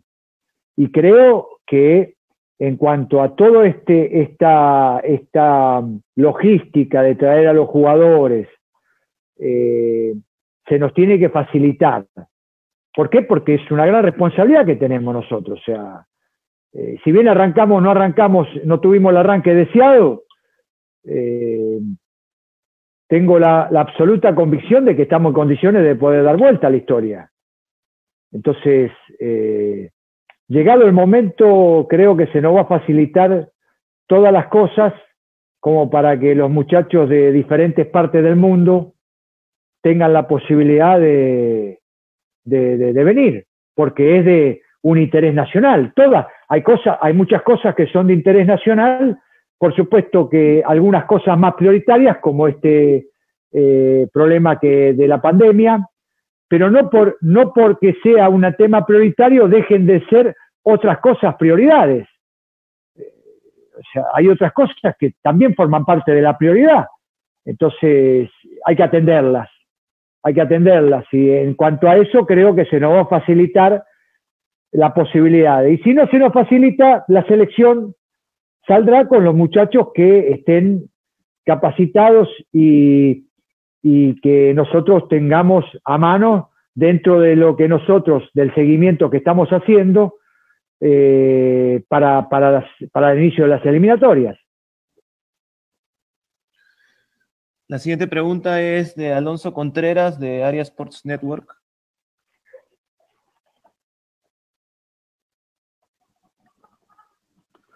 Gracias, Nicolás. ¿Cómo está, profesor? Ah, buenos días aquí en Estados Unidos, buenas tardes en Argentina. Y le quiero tocar un poco lo de la MLS, ¿no? La MLS tiene siete jugadores peruanos, de los cuales seis terminaron su temporada en, el, en, noviembre del año pasado y solamente Ruiz Díaz jugó en diciembre. Con el problema que viene atravesando la MLS de empezar la liga en abril y la fecha doble de la selección peruana en, a finales de marzo, es, y usted dice que eh, están haciendo un seguimiento a los jugadores, ¿están en los planes para, para esos partidos de la selección estos jugadores que llegarían sin ritmo futbolístico y sin haber disputado un encuentro en cuatro meses? Gracias. Y bueno, están en los planes igualmente, porque estamos hablando de, jugadores muy importantes, ¿no? Eh, vuelvo a reiterar que hay jugadores que eh, no pierden de vista su preparación y si bien coincido totalmente con vos en su falta de ritmo y todo ese tipo de cosas, por ejemplo, el fútbol argentino fue el último que comenzó y en algunos casos tuvieron escasísimo, entre, escasísimo en, entrenamiento en los jugadores. Y sin embargo llegaron a las rondas finales de, de, la, de, no solamente ganaron la Sudamericana, sino también participaron en las rondas finales de la Copa Libertadores. Entonces, esto tiene mucho que ver con la personalidad del jugador, con el carácter del jugador, con el profesionalismo del jugador. Entonces, nosotros no estamos en condiciones de, de, desafectar o de no tener en cuenta a, nadie. O sea, haremos un seguimiento y veremos qué es lo que nos conviene para la selección. Por supuesto que tendremos, tendremos todo, todos los imponderables que se presenten y toda la, analizaremos todas las consecuencias que puede traerle a la selección eh, cualquier, cualquier situación en el, de los países que le toca vivir a distintos jugadores. Y bueno, y llegado el momento, si teníamos que confiar en otro muchacho, lo haríamos. No tengo, yo no tendría ninguna clase de problema. Siguiente pregunta, Álvaro José Mamani, de Radio 1 de Tacna.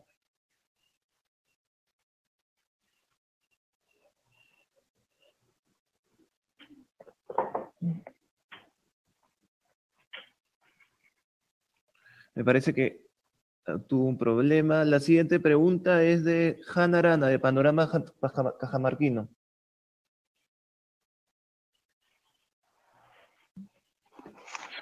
¿Qué tal? Buenos días. Profesor Gareca, recibo un saludo especial desde la ciudad de Cajamarca y gracias por permitirse escuchar mi pregunta. Bien, sabemos que ante una crisis, sabemos que una crisis genera oportunidades y buscando tener una mirada optimista, ¿Cómo la blanquirroja podría sacar provecho de esa coyuntura, considerando que la pandemia afecta a muchas elecciones? Gracias. La selección peruana tenemos la particularidad de contar con muchachos, para algunos, para, para muchos, jugar en las ligas más importantes eh, le, atribuyen los mejores eh, la, mejor, las mejores posibilidades. Eh, y, no es que yo no coincida o no es que yo esté en la vereda de enfrente. Para, para muchos, eh, quizás no contar con los jugadores peruanos en las grandes ligas eh, o, en su, o, en su, o en su mayoría, en, su, en su mayoría en porcentaje de los jugadores, por ahí los llevan a pensar de que nosotros no podemos debilitar. Y no, no estoy convencido de eso yo. Eh, yo estoy convencido eh, de que eh, cuando uno viene a la selección, que en la selección, o mejor dicho, para ser más claro, la selección tiene una presión totalmente diferente a lo que es un, club. Entonces, a veces nos encontramos que vemos grandes cracks eh, jugando en los mejores equipos del mundo y después cuando van a sus respectivas selecciones y por ahí no tienen el mismo rendimiento. ¿Por qué? Y bueno, por un montón de circunstancias que ya creo que las he explicado, ustedes conocen el pensamiento mío. Eh, se le exige lo mismo el mismo funcionamiento, el mismo rendimiento y no lo pueden hacer. ¿Por qué? Porque la selección tiene muy pocos días de trabajo y, eh, llegado el momento... ¿Me está escuchando? ¿Me, está escuchando, Yanni? Sí, sí, profesor. Ah, porque escucho ruido, entonces no sabía si me estaba escuchando. Eh, entonces, entonces, bueno, respecto a eso, tengo la certeza de que el jugador peruano eh, tiene mejores posibilidades de rendir en la selección que sus equipos.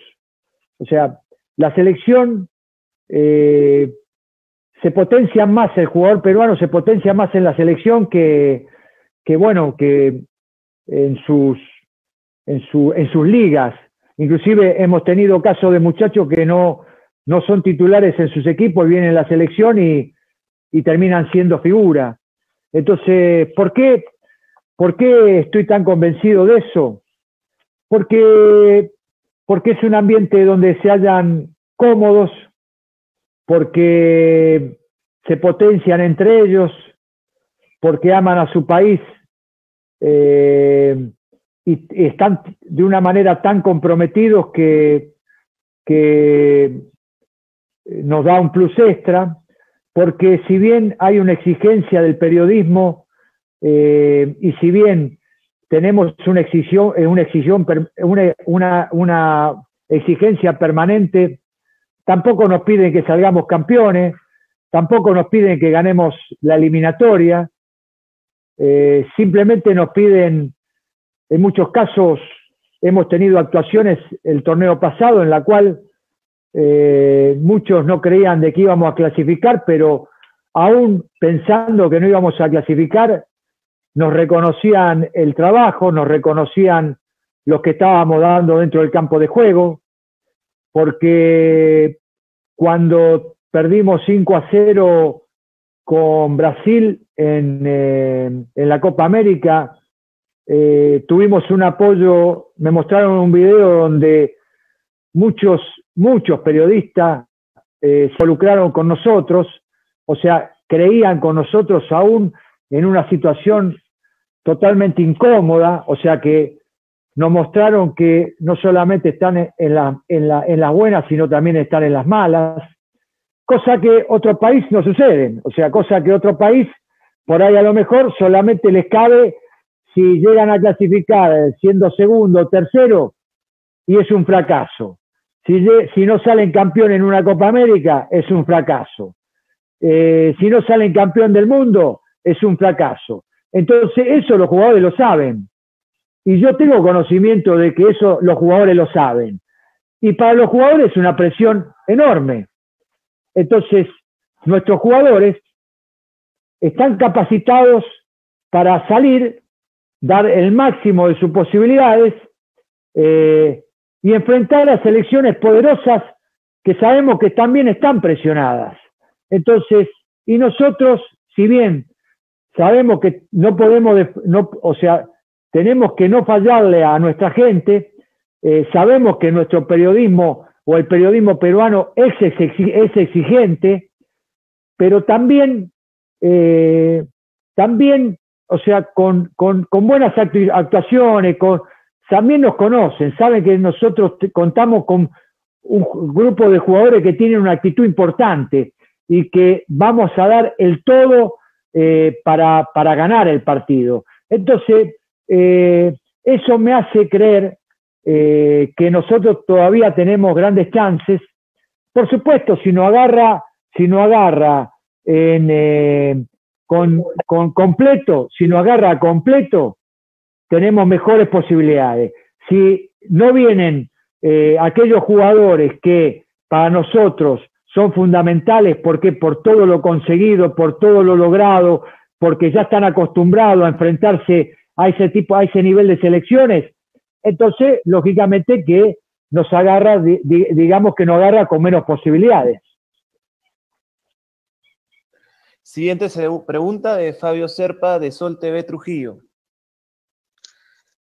Eh, profesor Ricardo, buenos días aquí en el Perú, buenas tardes en, la Argentina. Eh, gracias por permitir continuar con la rueda de preguntas. Un abrazo desde Trujillo. Bien, profesor. un abrazo. Este, de cuatro partidos en estas clasificatorias se ha sumado solamente un punto, ¿no? Esto ha golpeado, digamos, la moral del plantel. Ahora, por la situación actual de la pandemia, da la sensación que se ha retrocedido, lejos de que se haya avanzado, ¿no? De permanecer todo así hasta marzo, ¿cuánto cree usted que pueda repercutir esto en la moral de los seleccionados para los duelos ante Bolivia y Venezuela? Gracias. No, o sea, ya lo dije, no es el arranque deseado. Eh, nadie puede, nadie, o sea, no, no se puede, o sea, con un punto, el arranque no es lo que nosotros contabilizamos y estábamos esperanzados. Eh, entonces, eh, eso afectó a todos, eh, a todos nosotros nos afectó. Pero el hecho de habernos afectado no significa de que no nos podamos recuperar. Vuelvo a reiterar, yo creo que la selección tiene mejores y muchas mejores posibilidades en la medida que la selección pueda contar con todos sus componentes. Entonces, en la medida que se presenten inconvenientes, eh, bueno, eh, trataremos de arreglarlo, trataremos de solucionarlos, no es lo ideal para enfrentar, la, para enfrentar las eliminatorias, eh, no es el escenario ideal, pero no obstante eso, nosotros vamos a luchar como siempre hemos luchado, nosotros vamos a seguir con la fe que siempre tuvimos y estoy seguro que la gente nos va a acompañar y que también la gente nos tiene fe como para poder enderezarnos y para poder eh, encarrilarnos en, eh, en, ponernos en carrera nuevamente. Así que de nada sirve nosotros decir eh, una cosa u otra. la única realidad es que vamos último. Y contra esa realidad no se puede hacer absolutamente nada.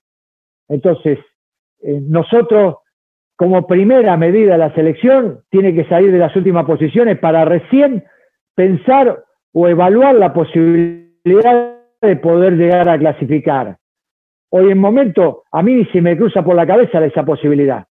¿Por qué? Porque siempre he sido un técnico realista, siempre he sido un técnico en la cual me baso en, la realidad de la situación. Y la realidad de la situación es que Perú, hoy por hoy, nosotros tenemos que eh, volver de cero a, a situarnos desde un comienzo, desde un comienzo donde nosotros tenemos que eh, salir de las últimas posiciones.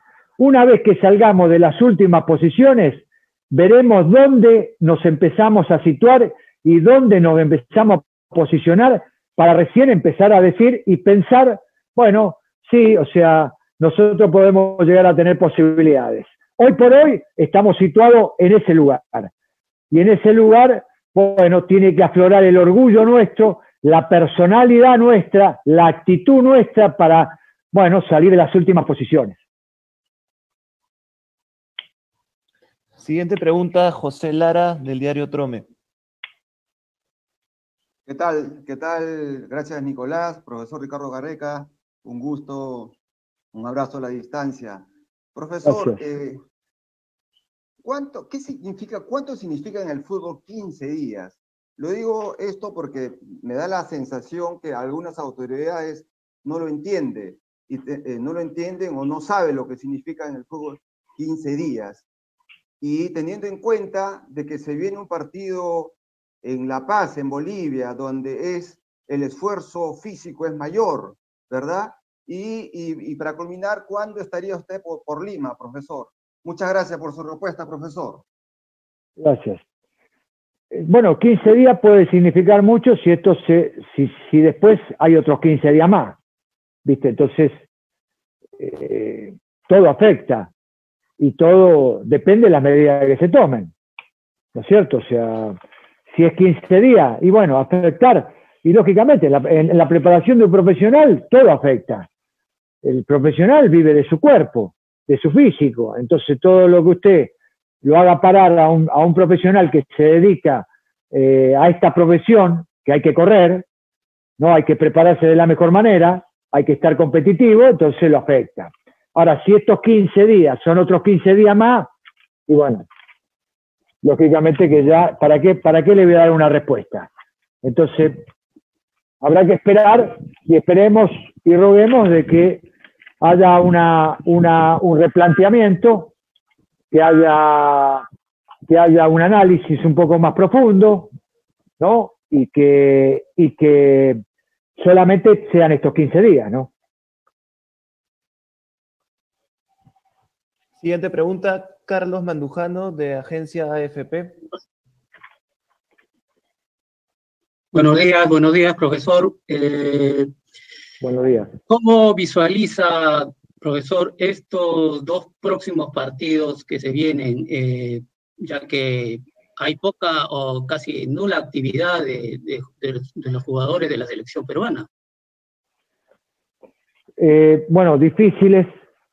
Jugar en La Paz y con Bolivia como selección es difícil. Viene de conseguir un punto importante en Paraguay. O sea, eh, todas las selecciones, Venezuela, una selección que de más está decirlo cómo se ha posicionado en los últimos tiempos.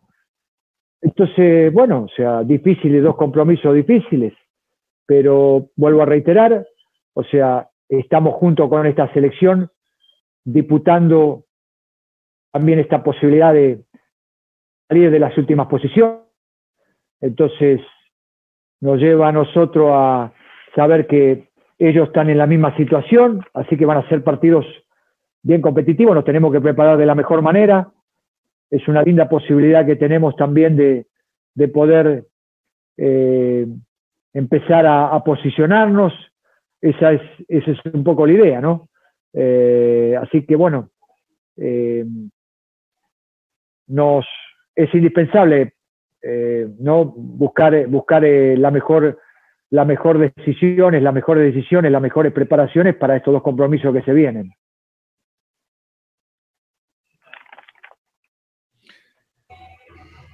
Siguiente pregunta, Walter Arraya de Inca Sports.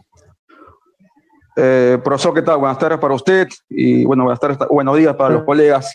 Eh, profesor, dentro de todo lo malo eh, que se vive por el tema de la pandemia, para todos a nivel social, futbolístico, todo lo que abarca, hay cosas buenas, ¿no? Como el tema de Renato Tapia, un jugador imprescindible para usted en la selección y hoy de gran momento en el Celta de Vigo, con grandes actuaciones, de que podría ir por esa temporada a equipos más grandes de Europa. ¿Usted qué valor le da a la actualidad de Renato y qué quedó pendiente de respuesta de cuándo usted llegaría a Lima, estaría de vuelta en el Perú, profesor?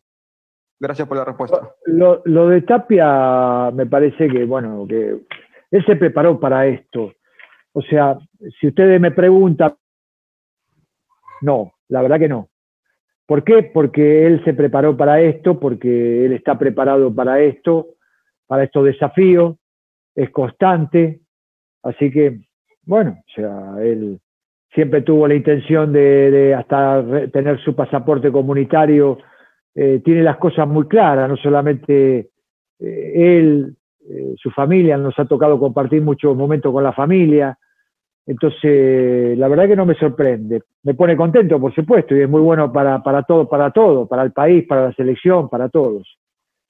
¿Cuándo, voy a regresar? Mire, o sea, a partir de que el momento, el momento que escuché al presidente, eh, bueno, o sea, tomé esta resolución, así como en la vez pasada tomé la resolución de quedarme en el país hasta, ¿por qué? Porque, bueno, desconocía todo esto. Eh, ahora tomé la resolución de venirme en forma inmediata para estar con mi familia, o sea, porque si mi trabajo pasa por lo virtual estrictamente, creo yo de que lo puedo hacer de acá sin ningún tipo de problema. Entonces, bueno, eh, regresaré cuando lo crea apropiado, cuando vea realmente que cuando el presidente Juan Carlos me manifiesten eh, ellos que yo ya tenga que estar en, en el país. Entonces, bueno, mientras Mientras tanto, estaré, estaré acá virtualmente trabajando como lo hice en, la primer, en el primer momento de la, de la pandemia. Siguiente pregunta, TV Perú, José Wesley. Hola, hola. ¿Qué tal, profesor? Muy buenas tardes. Saludo muy fuerte desde... Buenas tardes. Profesor, la pandemia viene afectando de manera diferente a cada país de la región y el Perú, a diferencia de otros países, viene asumiendo restricciones que han afectado muchas industrias y entre ellas el fútbol. Debido a esto, y usted señala que puede existir alguna ventaja deportiva que iría en contra del espíritu de FIFA de jugar eliminatorias, ¿considera que Conmebol debería evaluar el aplazar la fecha doble de eliminatorias del mes de marzo? No sé, pero sí lo que considero es que tiene que contemplar eso. ¿No? Comebol sobre todas las cosas. Tiene que contemplar que no haya, que todo, todas las elecciones estén parejas. Entonces, en, cuanto a eso, es, una realidad. O sea, si no, empieza, empieza a, distorsionarse todo. Y es algo que, eh, es algo que yo creo que se tiene que empezar a considerar. ¿No? Porque es, la, idea, la idea de todo es que la cosa sea cada vez más transparente, que la cosa, que la cosa, que todas las medidas que se tomen sean eh, contempladas para todas las elecciones, no para algunas en particular. Entonces, respecto a eso, yo creo que es importante. Eh, es lo único que te puedo decir, o sea, eh, expresarme, o sea, deben contemplar la situación de, los países, deben contemplar las situaciones de las elecciones, porque es una realidad. Entonces, eh, bueno, de toda manera, eso no, eso, eso no, no tiene, o sea, eso, eso nos obliga a estar preparados por cualquier decisión que se tomen.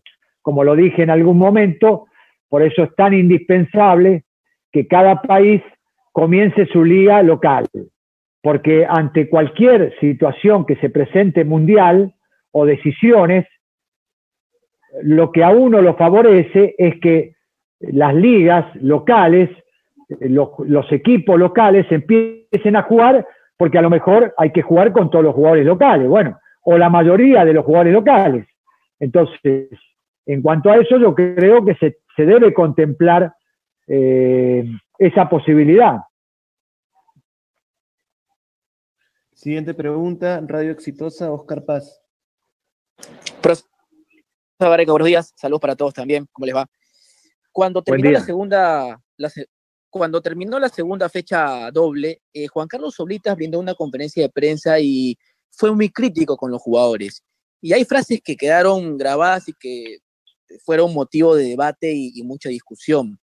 Juan Carlos dijo que hay jugadores que no están eh, bien de la cabeza y que no tienen los pies sobre la tierra y que debemos ubicarnos para seguir con el objetivo de clasificar a la Copa del Mundo.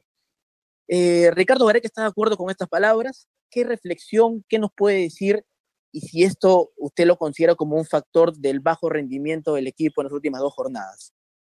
No, bueno, eso, eh, que yo esté de acuerdo o no esté de acuerdo, o sea, eh, es respetar la, opinión de Juan Carlos Solita. ¿Por qué? Porque él tiene la autoridad, eh, no solamente para hacer una crítica a los jugadores, sino hacer una crítica al cuerpo técnico. Eso es algo que yo no puedo, no puedo responderte lo que dijo Juan Carlos. Él son, son voces muy autorizadas como para yo ponerme yo a, discutir. Ahora, eso, como vos bien decís, puedo estar de acuerdo o no puedo estar de acuerdo. Pero eso, pero que yo haga una crítica respecto a un comentario de Oblitas, eh, eso no, no me corresponde porque, vuelvo a reiterar, o sea, son personas con cargos muy importantes y son personas que tienen, eh, pueden eh, omitir una opinión. Él, en definitiva, lo que está haciendo es omitir una opinión, llama a la reflexión y llama a, que de pronto lo que él vio o lo que él ve, a, bueno, a, que lo escuchen, a que de pronto muchas veces uno puede estar desenfocado. Entonces, no solamente es una opinión generalizada hacia los jugadores o hacia los muchachos, sino que también al cuerpo técnico. Entonces, eh, creo yo que lo debemos tomar bien. No hay una mala intención el tema es cuando de pronto puede haber una mala intención, como lo conozco perfectamente, entonces no hay en, su observación, no hay, o en su crítica, no hay una mala intención. Entonces, eh, de, mí, de parte mía, no tengo nada que decir. O sea, yo a los jugadores, eh, las críticas que le pueda llegar a hacer, eh, forma parte de mi privacidad, más que nada, donde yo me tengo que poner de acuerdo con el jugador no, no es el mejor escenario para mí, que soy, que soy el director técnico, no es el mejor escenario eh, lo público. Eh, puedo, aceptar, puedo aceptar un mal rendimiento, puedo aceptar un mal rendimiento de la selección, puedo aceptar críticas, pero ya todo lo que tenga que ver con observaciones mucho más privadas, eh, que tiene que ver con conductas o que tiene que ver con rendimientos, ya forma parte de una privacidad. Eh, mía con el jugador, ¿no? Siguiente pregunta, Ángel Flores de Radio Unión. ¿Qué tal? ¿Cómo está, profesor? Muy, muy buenas tardes para usted. Aquí todavía estamos, eh, son las 11.34. Eh, profesor, eh, quería hablar un poco de los peruanos en México. Por ejemplo, Juan Máximo Reynoso es técnico del Cruz Azul y en su línea de carrera, él ha manifestado incansable que quiere, quiere dirigir a la selección peruana en algún momento. Primero quiere eh, eh, dirigir en Europa. ¿Usted lo ve con perfil como para que en algún momento él pueda ponerse el buzo de la selección? ¿Y Ormeño tiene posibilidades? Ormeño tiene posibilidades, eh, por supuesto. todo jugador que es peruano tiene posibilidades, porque, porque bueno, así lo ha manifestado él, creo. Y bueno, en la medida que haya un seguimiento, en la medida que nosotros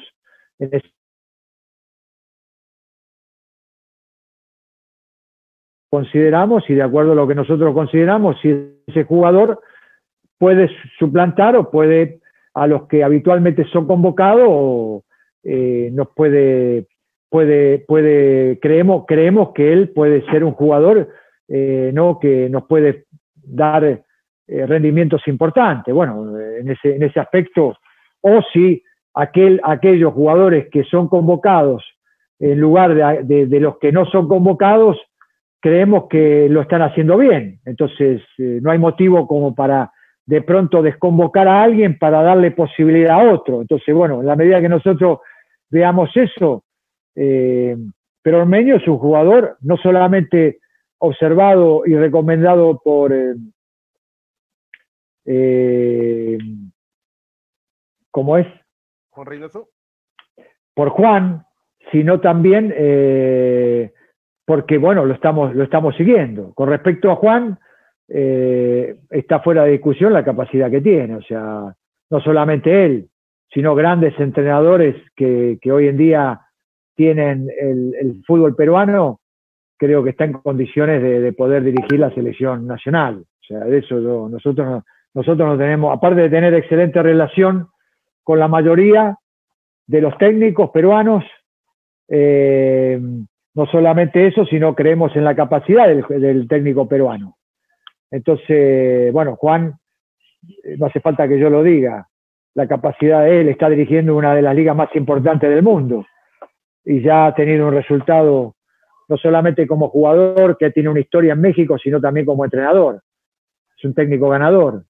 Así que creemos totalmente que eh, tiene la capacidad como para ser eh, el técnico de la selección en un futuro, tanto él como eh, tantos otros al cual le tenemos un gran respeto, ¿no? Siguiente pregunta, Anderson López de Radio Ovación. Profe, ¿qué tal? ¿Cómo está? Buenas, buenos días, buenos días a todos también que están conectados. Profe, eh, teniendo en cuenta la poca que tiene Pablo Guerrero, Jefferson Farfán, bueno, también Real Ruiz por el tema del MLS, el tema de la altura, la Padula, por decirlo así, hay que ponerle apellido, lo de Rodríguez, lo de Ormeño, que usted lo dice, no están siguiendo, hay posibilidad de poder contar con ellos, poder entrar a una convocatoria teniendo en cuenta esta fecha doble que tenemos, primero es la altura, La Paz, y luego enfrentar a Venezuela, ojo que lo decía lo primero, ¿no? Lo de Pablo Guerrero, Farfán, que no tienen actividad, profe. Gracias. ¿ah? Bueno, ellos están acostumbrados a jugar en la altura también, ¿no? O sea, tantas eliminatorias, entonces, bueno, hay algunos que les puede afectar un poco más que otros. Eso, llegado el momento, lo, analizaremos eh, con, eh, con, los profesores. O sea, yo creo que no va a haber, no va a ser un impedimento. El, único impedimento que pueda haber es que no lleguen en, las mejores condiciones. Después, eh, la altura, bueno, lo, tomaremos los recaudos necesarios y veremos qué es lo que tenemos y, ir planificando, qué lo iremos planificando eh, en estos días, en, los días sucesivos, cuando ya de pronto ya se acerquen ya las convocatorias. Entonces, respecto a eso es lo que tenemos pensado. Siguiente pregunta, Sandro Centurión, de Best Cable. Hola, ¿qué tal, don Ricardo? ¿Qué tal? Buenas tardes. El saludo para, para todos los colegas. Estamos en vivo para BES Cable Sport. Eh, quiero hacerle esta, esta, consulta, estaba escuchando atentamente su alocución. Eh, en tema de la pandemia, la primera vez usted se quedó en Lima, eso es evidente, una pandemia durísima. Ahora, ¿qué le, qué le motivó irse a su país? Quizás una forma de ejercer presión al gobierno para que cambie las normas, lo entiendo así, por eso le hago la pregunta. Y en lo deportivo, profesor, eh, hay una variedad en ataque a Guerrero, Farfán y Raúl Ruiz Díaz, se suman La Padula, Rodríguez, Ormeño, Valera, Lozuca. ¿Es momento de cambiar el sistema, profesor? Jugar con dos puntas, entendiendo que ya los rivales conocen su libreto. Gracias, profesor. Bueno, eso, lo que me llevó ya lo expliqué, o sea, no, es, voy a tratar de responder, si ustedes no lo toman a mal, eh, lo, que, lo que de pronto me parece como la segunda parte, eh, eh, o sea, lo que no se me ha preguntado. Después, si son preguntas reiterativas, sí, ya, o sea, tenemos que ir viendo la posibilidad de, de, terminar la conferencia. si alguno quiere repreguntar, no, no tengo problema, tampoco en la medida que sea una pregunta diferente, ¿no? O sea, eso sí les pido por favor que ustedes lo consideren. Entonces, eh, lo que me llevó es estar con mi familia, ¿no? Y si tengo que trabajar virtualmente, ante nuevamente, jamás pensé que íbamos a volver a una pandemia otra vez. Eh, y respecto a eh, que ya nos conocen, bueno, sí, o sea, ya nos conocen, nosotros conocemos a los demás, dos delanteros, un delantero, lo iremos planteando, lo iremos viendo, ¿no? O sea, eso no le puedo adelantar absolutamente nada. Veremos a ver en qué, en qué situación llegan los muchachos, eh, cómo estamos nosotros, veremos todo, estoy abierto y estamos abiertos a cambiar lo que sea necesario, que mejore y en pos de ir logrando los objetivos. Así que en eso estamos abiertos. Siguiente pregunta, Fernando Jimeno de la Agencia F. Hola, buenas tardes para usted, eh, señor Gareca. Eh, primero de todo, gracias por darse el tiempo de contestar a todos los periodistas que estábamos acreditados en esta conferencia. Me parece que ya soy de los últimos. Eh, mi pregunta, yo quería incidir sobre una cuestión que usted ha tratado al inicio de la conferencia. Ha dicho que sentía confusión respecto a cómo se había gestionado estos últimos éxitos de la selección en cuanto a la clasificación de, para el Mundial y, sobre todo también reciente, la, la reciente final de la Copa América, ¿no? Eh, eh, ¿De qué forma usted siente esta confusión? ¿Cree que ha habido un exceso de, de, de, falta de humildad por parte de, no sé, del entorno de la selección, tanto de jugadores, afición, eh, periodistas? ¿cómo, ¿cómo, percibe esa confusión de la que usted hablaba al inicio? No, cuando uno habla de confusión es algo general, o sea, por ejemplo, o sea, tiene que ver, tiene que ver con un todo. A la selección le pasaron cosas muy fuertes. Eh, ustedes imagínense, eh, para, enumerarle, para enumerarle algunas cuestiones que tiene que ver. Eh, la selección ha logrado un objetivo importante. Después le han pasado cosas. yo, por ejemplo, es, todo una, es un presidente nuevo, y esto no habla en función, no habla en función de que, de que porque Agustín eh, lo tuve de, directivo en la época de Edwin Oviedo, y a la mayoría de, de la gente que está lo tuve, pero eh, eh, quien, con quien yo hablé, renové el contrato, por ejemplo, bueno, todavía está en un, Edwin Oviedo todavía está en un, en un, en un, en un proceso. Entonces, antes la selección tenía una junta consultiva, se fueron todos. Eh, hubo muchísimos cambios, muchísimos cambios respecto a lo que era la época anterior.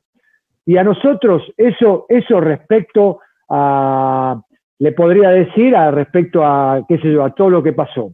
En medio de todo eso, una pandemia. Eh, a los muchachos que cuando comenzamos, eh, no sé, muchos militaban en el fútbol local, después eh, eh, lo, han vendido, o sea, se han ido a diferentes equipos, diferentes instituciones, le han sucedido cosas muy fuertes. A todos nosotros nos sucedieron cosas muy fuertes. Entonces, todos esos cambios, toda, eh, había, había una estructura, había una estructura a nivel de selección juvenil, por ejemplo, y ya no está más. Entonces, esto no es que sea una crítica o no es que sea, sino son observaciones que yo le digo de que, eh, a diferencia de la época que me tocó estar, eh, hubo muchísimos cambios en todo aspecto, en todo aspecto. Y ustedes lo saben bien porque lo han seguido de cerca. Entonces, eh, hemos cambiado todo. y cuando uno habla en la confusión de ese tipo, Bueno, o sea, lógicamente, hubo ocho operaciones. Usted imagínese que antes de comenzar la, eliminación, la eliminatoria, hubo ocho operaciones. Eh, Santa María, eh, Yotun, eh, Farfán, Guerrero, bueno, en total fueron ocho. para, de los que más o menos ahora recuerdo, pero el Oreja Flores, rotura del, maxilar, bueno, cantidad de, cantidad de inconvenientes que tuvimos en la cual cuando uno le dice o nombra la palabra confusión, eh, tiene que ver con eh, muchas cosas que han sucedido y que le han sucedido al país y a la Federación Peruana, y que dado el momento hubo que hacerle frente. O sea, eh, por ejemplo, al presidente actual, a, Lozano, le tocó hacer frente a la pandemia, no solamente frente a todo esto, sino a él. Y bueno, a la comisión directiva lo mismo. A nosotros, a la pandemia, a un montón de gente que estaba al lado nuestro que se fue, que no están más. Entonces, eh, muchas cosas que fueron sucediendo, lamentablemente, en el fútbol peruano. mire, si yo le tengo que decir, eh, estaba, estaba en un momento sensacional. O sea, me parecía que eh, estábamos viviendo un, momento sensacional. De, gol, de golpe fue todo un acontecimiento que para qué le cuento. Bueno, es cuestión de, empezar otra vez a retroceder y empezar a darnos cuenta de la cantidad de cosas que pasaron. Entonces, de pasar a un país conmovido por una clasificación, a 30.000, 40.000 peruanos que fueron a Rusia eh, y que eh, tuvo el reconocimiento mundial a la mejor hinchada, a, estar posicionado de la mejor manera a que las perspectivas futbolísticas sean de la mejor manera para todo lo que se venía. Pasamos a que todo estaba mal, todo estaba mal. Entonces, bueno, eh, imagínense las cosas que le pasaron al fútbol peruano que uno pensaba que no le iban a pasar, pero que en definitiva pasó. Entonces, eh, hablo un poco de todas esas cosas, de todas las cosas fuertes que, vivimos, que, que nos tocó vivir y que de pronto, bueno, Ahora hay que hacerle frente y hay que enfrentarla en, una, en un panorama que no pensaba, yo pensaba que no era el ideal, pero que hay que hacerle frente y hay que, hay que tratar de ir soportando todas estas situaciones. Entonces, bueno, un poco le resumí a qué me, a qué me referí a esa confusión que eh, uno tiene que hacerle frente y que tenemos que volver a acomodarnos nuevamente. Siguiente pregunta eh, del diario Depo, Rafael Sass, por favor. Profe, ¿qué tal? ¿Cómo está? Buenas tardes. ¿Qué tal? ¿Qué tal? Gracias. Eh, para empezar, gracias por su tiempo, ¿no? Ya, lleva más de una hora y media hablando, así que quería agradecerle por eso. Y, quería preguntarle por un, por un jugador en especial que, es este, que usted tuvo en consideración en algún momento, que es Beto da Silva. El año pasado no tuvo muchos minutos en Alianza y hoy ha fichado por, por César Vallejo, donde tal vez tenga la continuidad necesaria para, para volver, ¿no? ¿Usted lo sigue considerando a, Beto y, qué le genera que, tenga un nuevo club?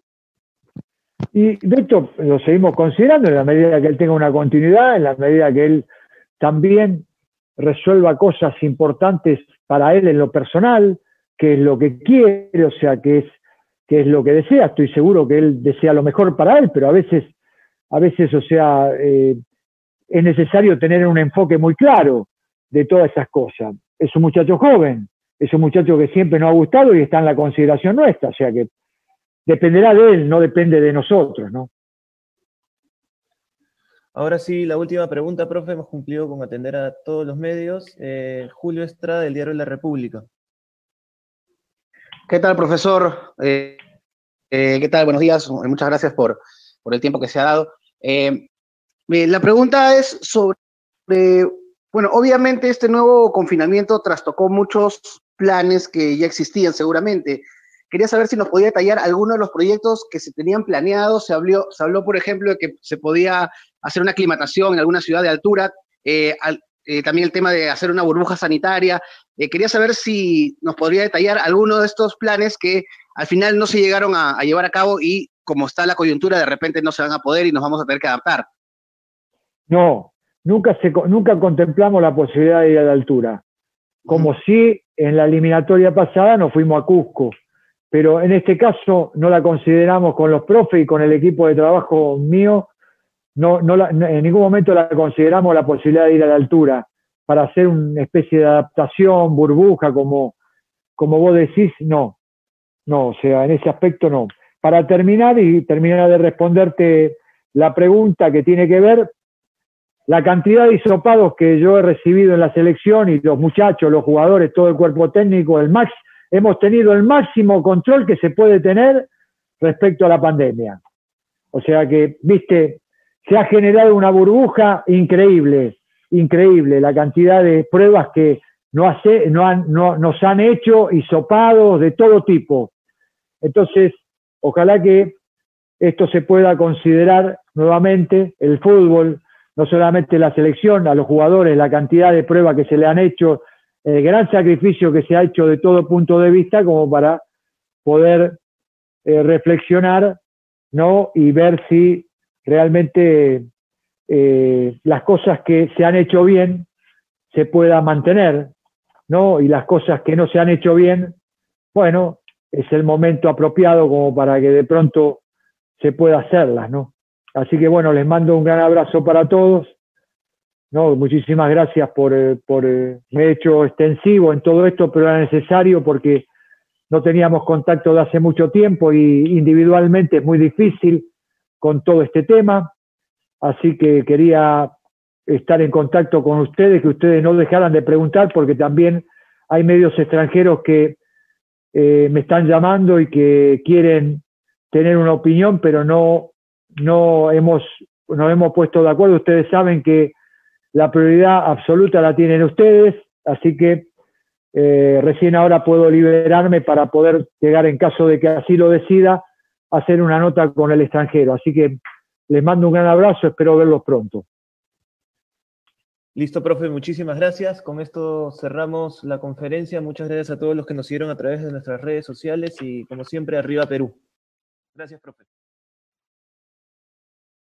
Eh, peruana, muchas gracias a la gente de la Federación Peruana de Fútbol que nos ha dado la imagen y la conferencia de prensa del de, eh, profesor Ricardo, Ricardo Gareca.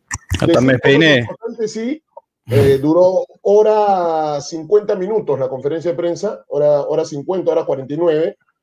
Eh, ya tenemos la información de las llaves de Copa Sudamericana y Copa Libertadores. Primero vamos a informar eso, Juan Luis, y después opinamos. A ver, dame, un segundito, ya, porque estaba con todo lo de Gareca. Dame un segundito, ahorita vamos a buscar eso. A ver, a ver. Eh, Bruno, creo que estás muteado. ¿ah? Este, hoy a las 10 de la noche, Julio Coyote Rivera. Y a las 2 y 40 de la tarde, hoy en nuestro programa habitual, está Salomón Litman. Eh, a ver, vamos a, vamos a, vamos a, informar un poco lo que ha pasado en, Asunción con el sorteo de la, de la Conmebol, en donde ya se ve, se conocen las llaves de la Libertadores y también de la. A ver, la, Vallejo, la Vallejo enfrenta a Caracas Fútbol Club. Primero la Sudamericana, que ya sabíamos que iban a arrancar o iban a enfrentarse entre equipos peruanos, que son entre Huancayo, no es por Huancayo y UTC, y Manucci contra Melgar. ¿no? Esas son las primeras llaves de la Sudamericana que muchos, a ver, hay, hay distintas opiniones, ¿no? Muchos dicen, eh, ah, ¿qué importa? Ya tenemos asegurado a alguien en la segunda fase pero yo también siempre lo veo más allá de que no somos lo mejor en la región, como más posibilidades enfrentándonos a, equipos de, otra, de otros países. Eh, por otro lado, Vallejo enfrenta a Caracas en la primera fase. El ganador de este partido enfrentaría a Junior de Barranquilla y en la segunda fase Ayacucho Fútbol Club se enfrenta al séptimo de Brasil. Al séptimo de Brasil. Eh, bravo, ¿eh? Complicado. cualquier bravo. Sí, no, cualquier bravo. Lo que quiero saber a partir de eso es dónde va a jugar el local Ayacucho. Eso va a ser importante. Eso va a ser importante. Eso va a ser ¿Qué, te pareció, ¿Qué te pareció Gareca, Bruno? Largo, el largo generoso, ah, eh, generoso eh, con el tiempo y, y, parece que por ese lado está bien, pues, ¿no?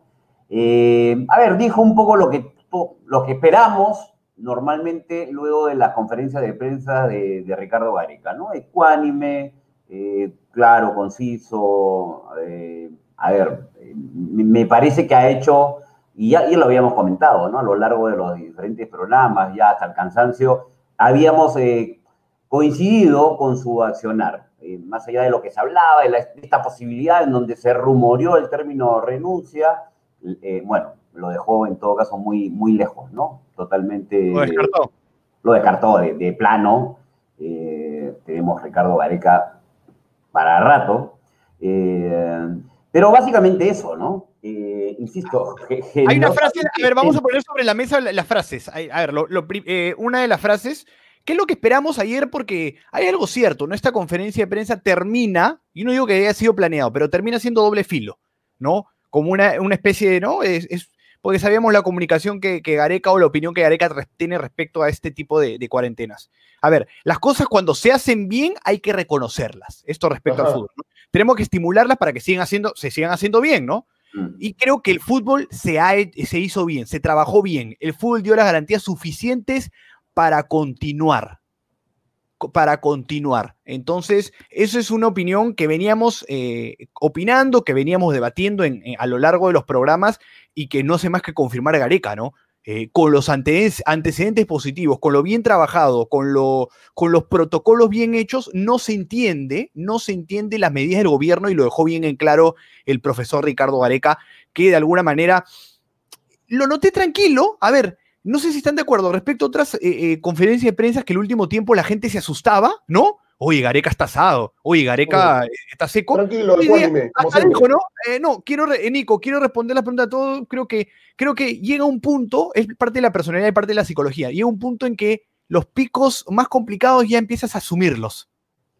¿No? Y lo asume bien, responde bien, bien claro, eh, la opinión está clara, creo que comparte la opinión respecto a nosotros, eh, respecto al reinicio, que obviamente eh, debería ser factible para el fútbol y para muchos rubros, para los pymes, lo mencioné para muchos, que debería regresar y empezar a trabajar. Y otra de las frases que me quedo respecto a los equipos peruanos, que dice, muchos equipos que compiten en el plano local de manera extraordinaria, y acá también lo hemos predicado, quedan desarmados para competir en el torneo internacional. La idea es mantener el plantel y eh, mantener los planteles y a partir de ahí reforzar, que es un jalón de orejas, sí, Ricardo Areca, a los equipos peruanos, ¿no? Que hablamos siempre. Campeón en el año 2019, equipazo, ¿ah? 21 victorias, 3 empates, una derrota. En la Copa eh, ¿no? Sudamericana o Libertadores el año siguiente, tres equipos de la base. Y eso es algo cierto, ¿no? Los equipos están hechos, los los equipos buenos están hechos para mantenerse y para reforzar a partir de ahí. ¿No? Es otro jalón de oreja de Ricardo Oreca que me pareció muy interesante. Muy bien. habló de Ormeño, habló de Renato Tapia, de eso vamos a hablar a las 2 y 30 de la tarde en nuestro programa habitual, en 2 horas 30 minutos. Eh, nos separamos 2 horas 30, viene un poco el análisis de lo que ha dicho Gareca. En ¿Cómo es? ¿Cómo es? Salomón, Salomón Lidman y en la noche, Julio Coyote Rivera y la anécdota de Cabas. Así que nos volvemos a encontrar en dos horas y media, Juan ¿Hay manera que Julio Rivera pueda aparecer en el, en el programa más tarde con la camiseta de cristal del 97 o no? ¿Puedes meterle una presión ahí? se lo decimos. Pues hay que sí, se lo decimos. Se lo decimos, se lo decimos. Se lo decimos. Salomón Lidman en un rato más. En dos horas y media volvemos. Chao, Brunito. Chao, Juan Luis. Chao, chao. Un abrazo. Nos vemos, Chao, chao. Cuídense. Chao, chao.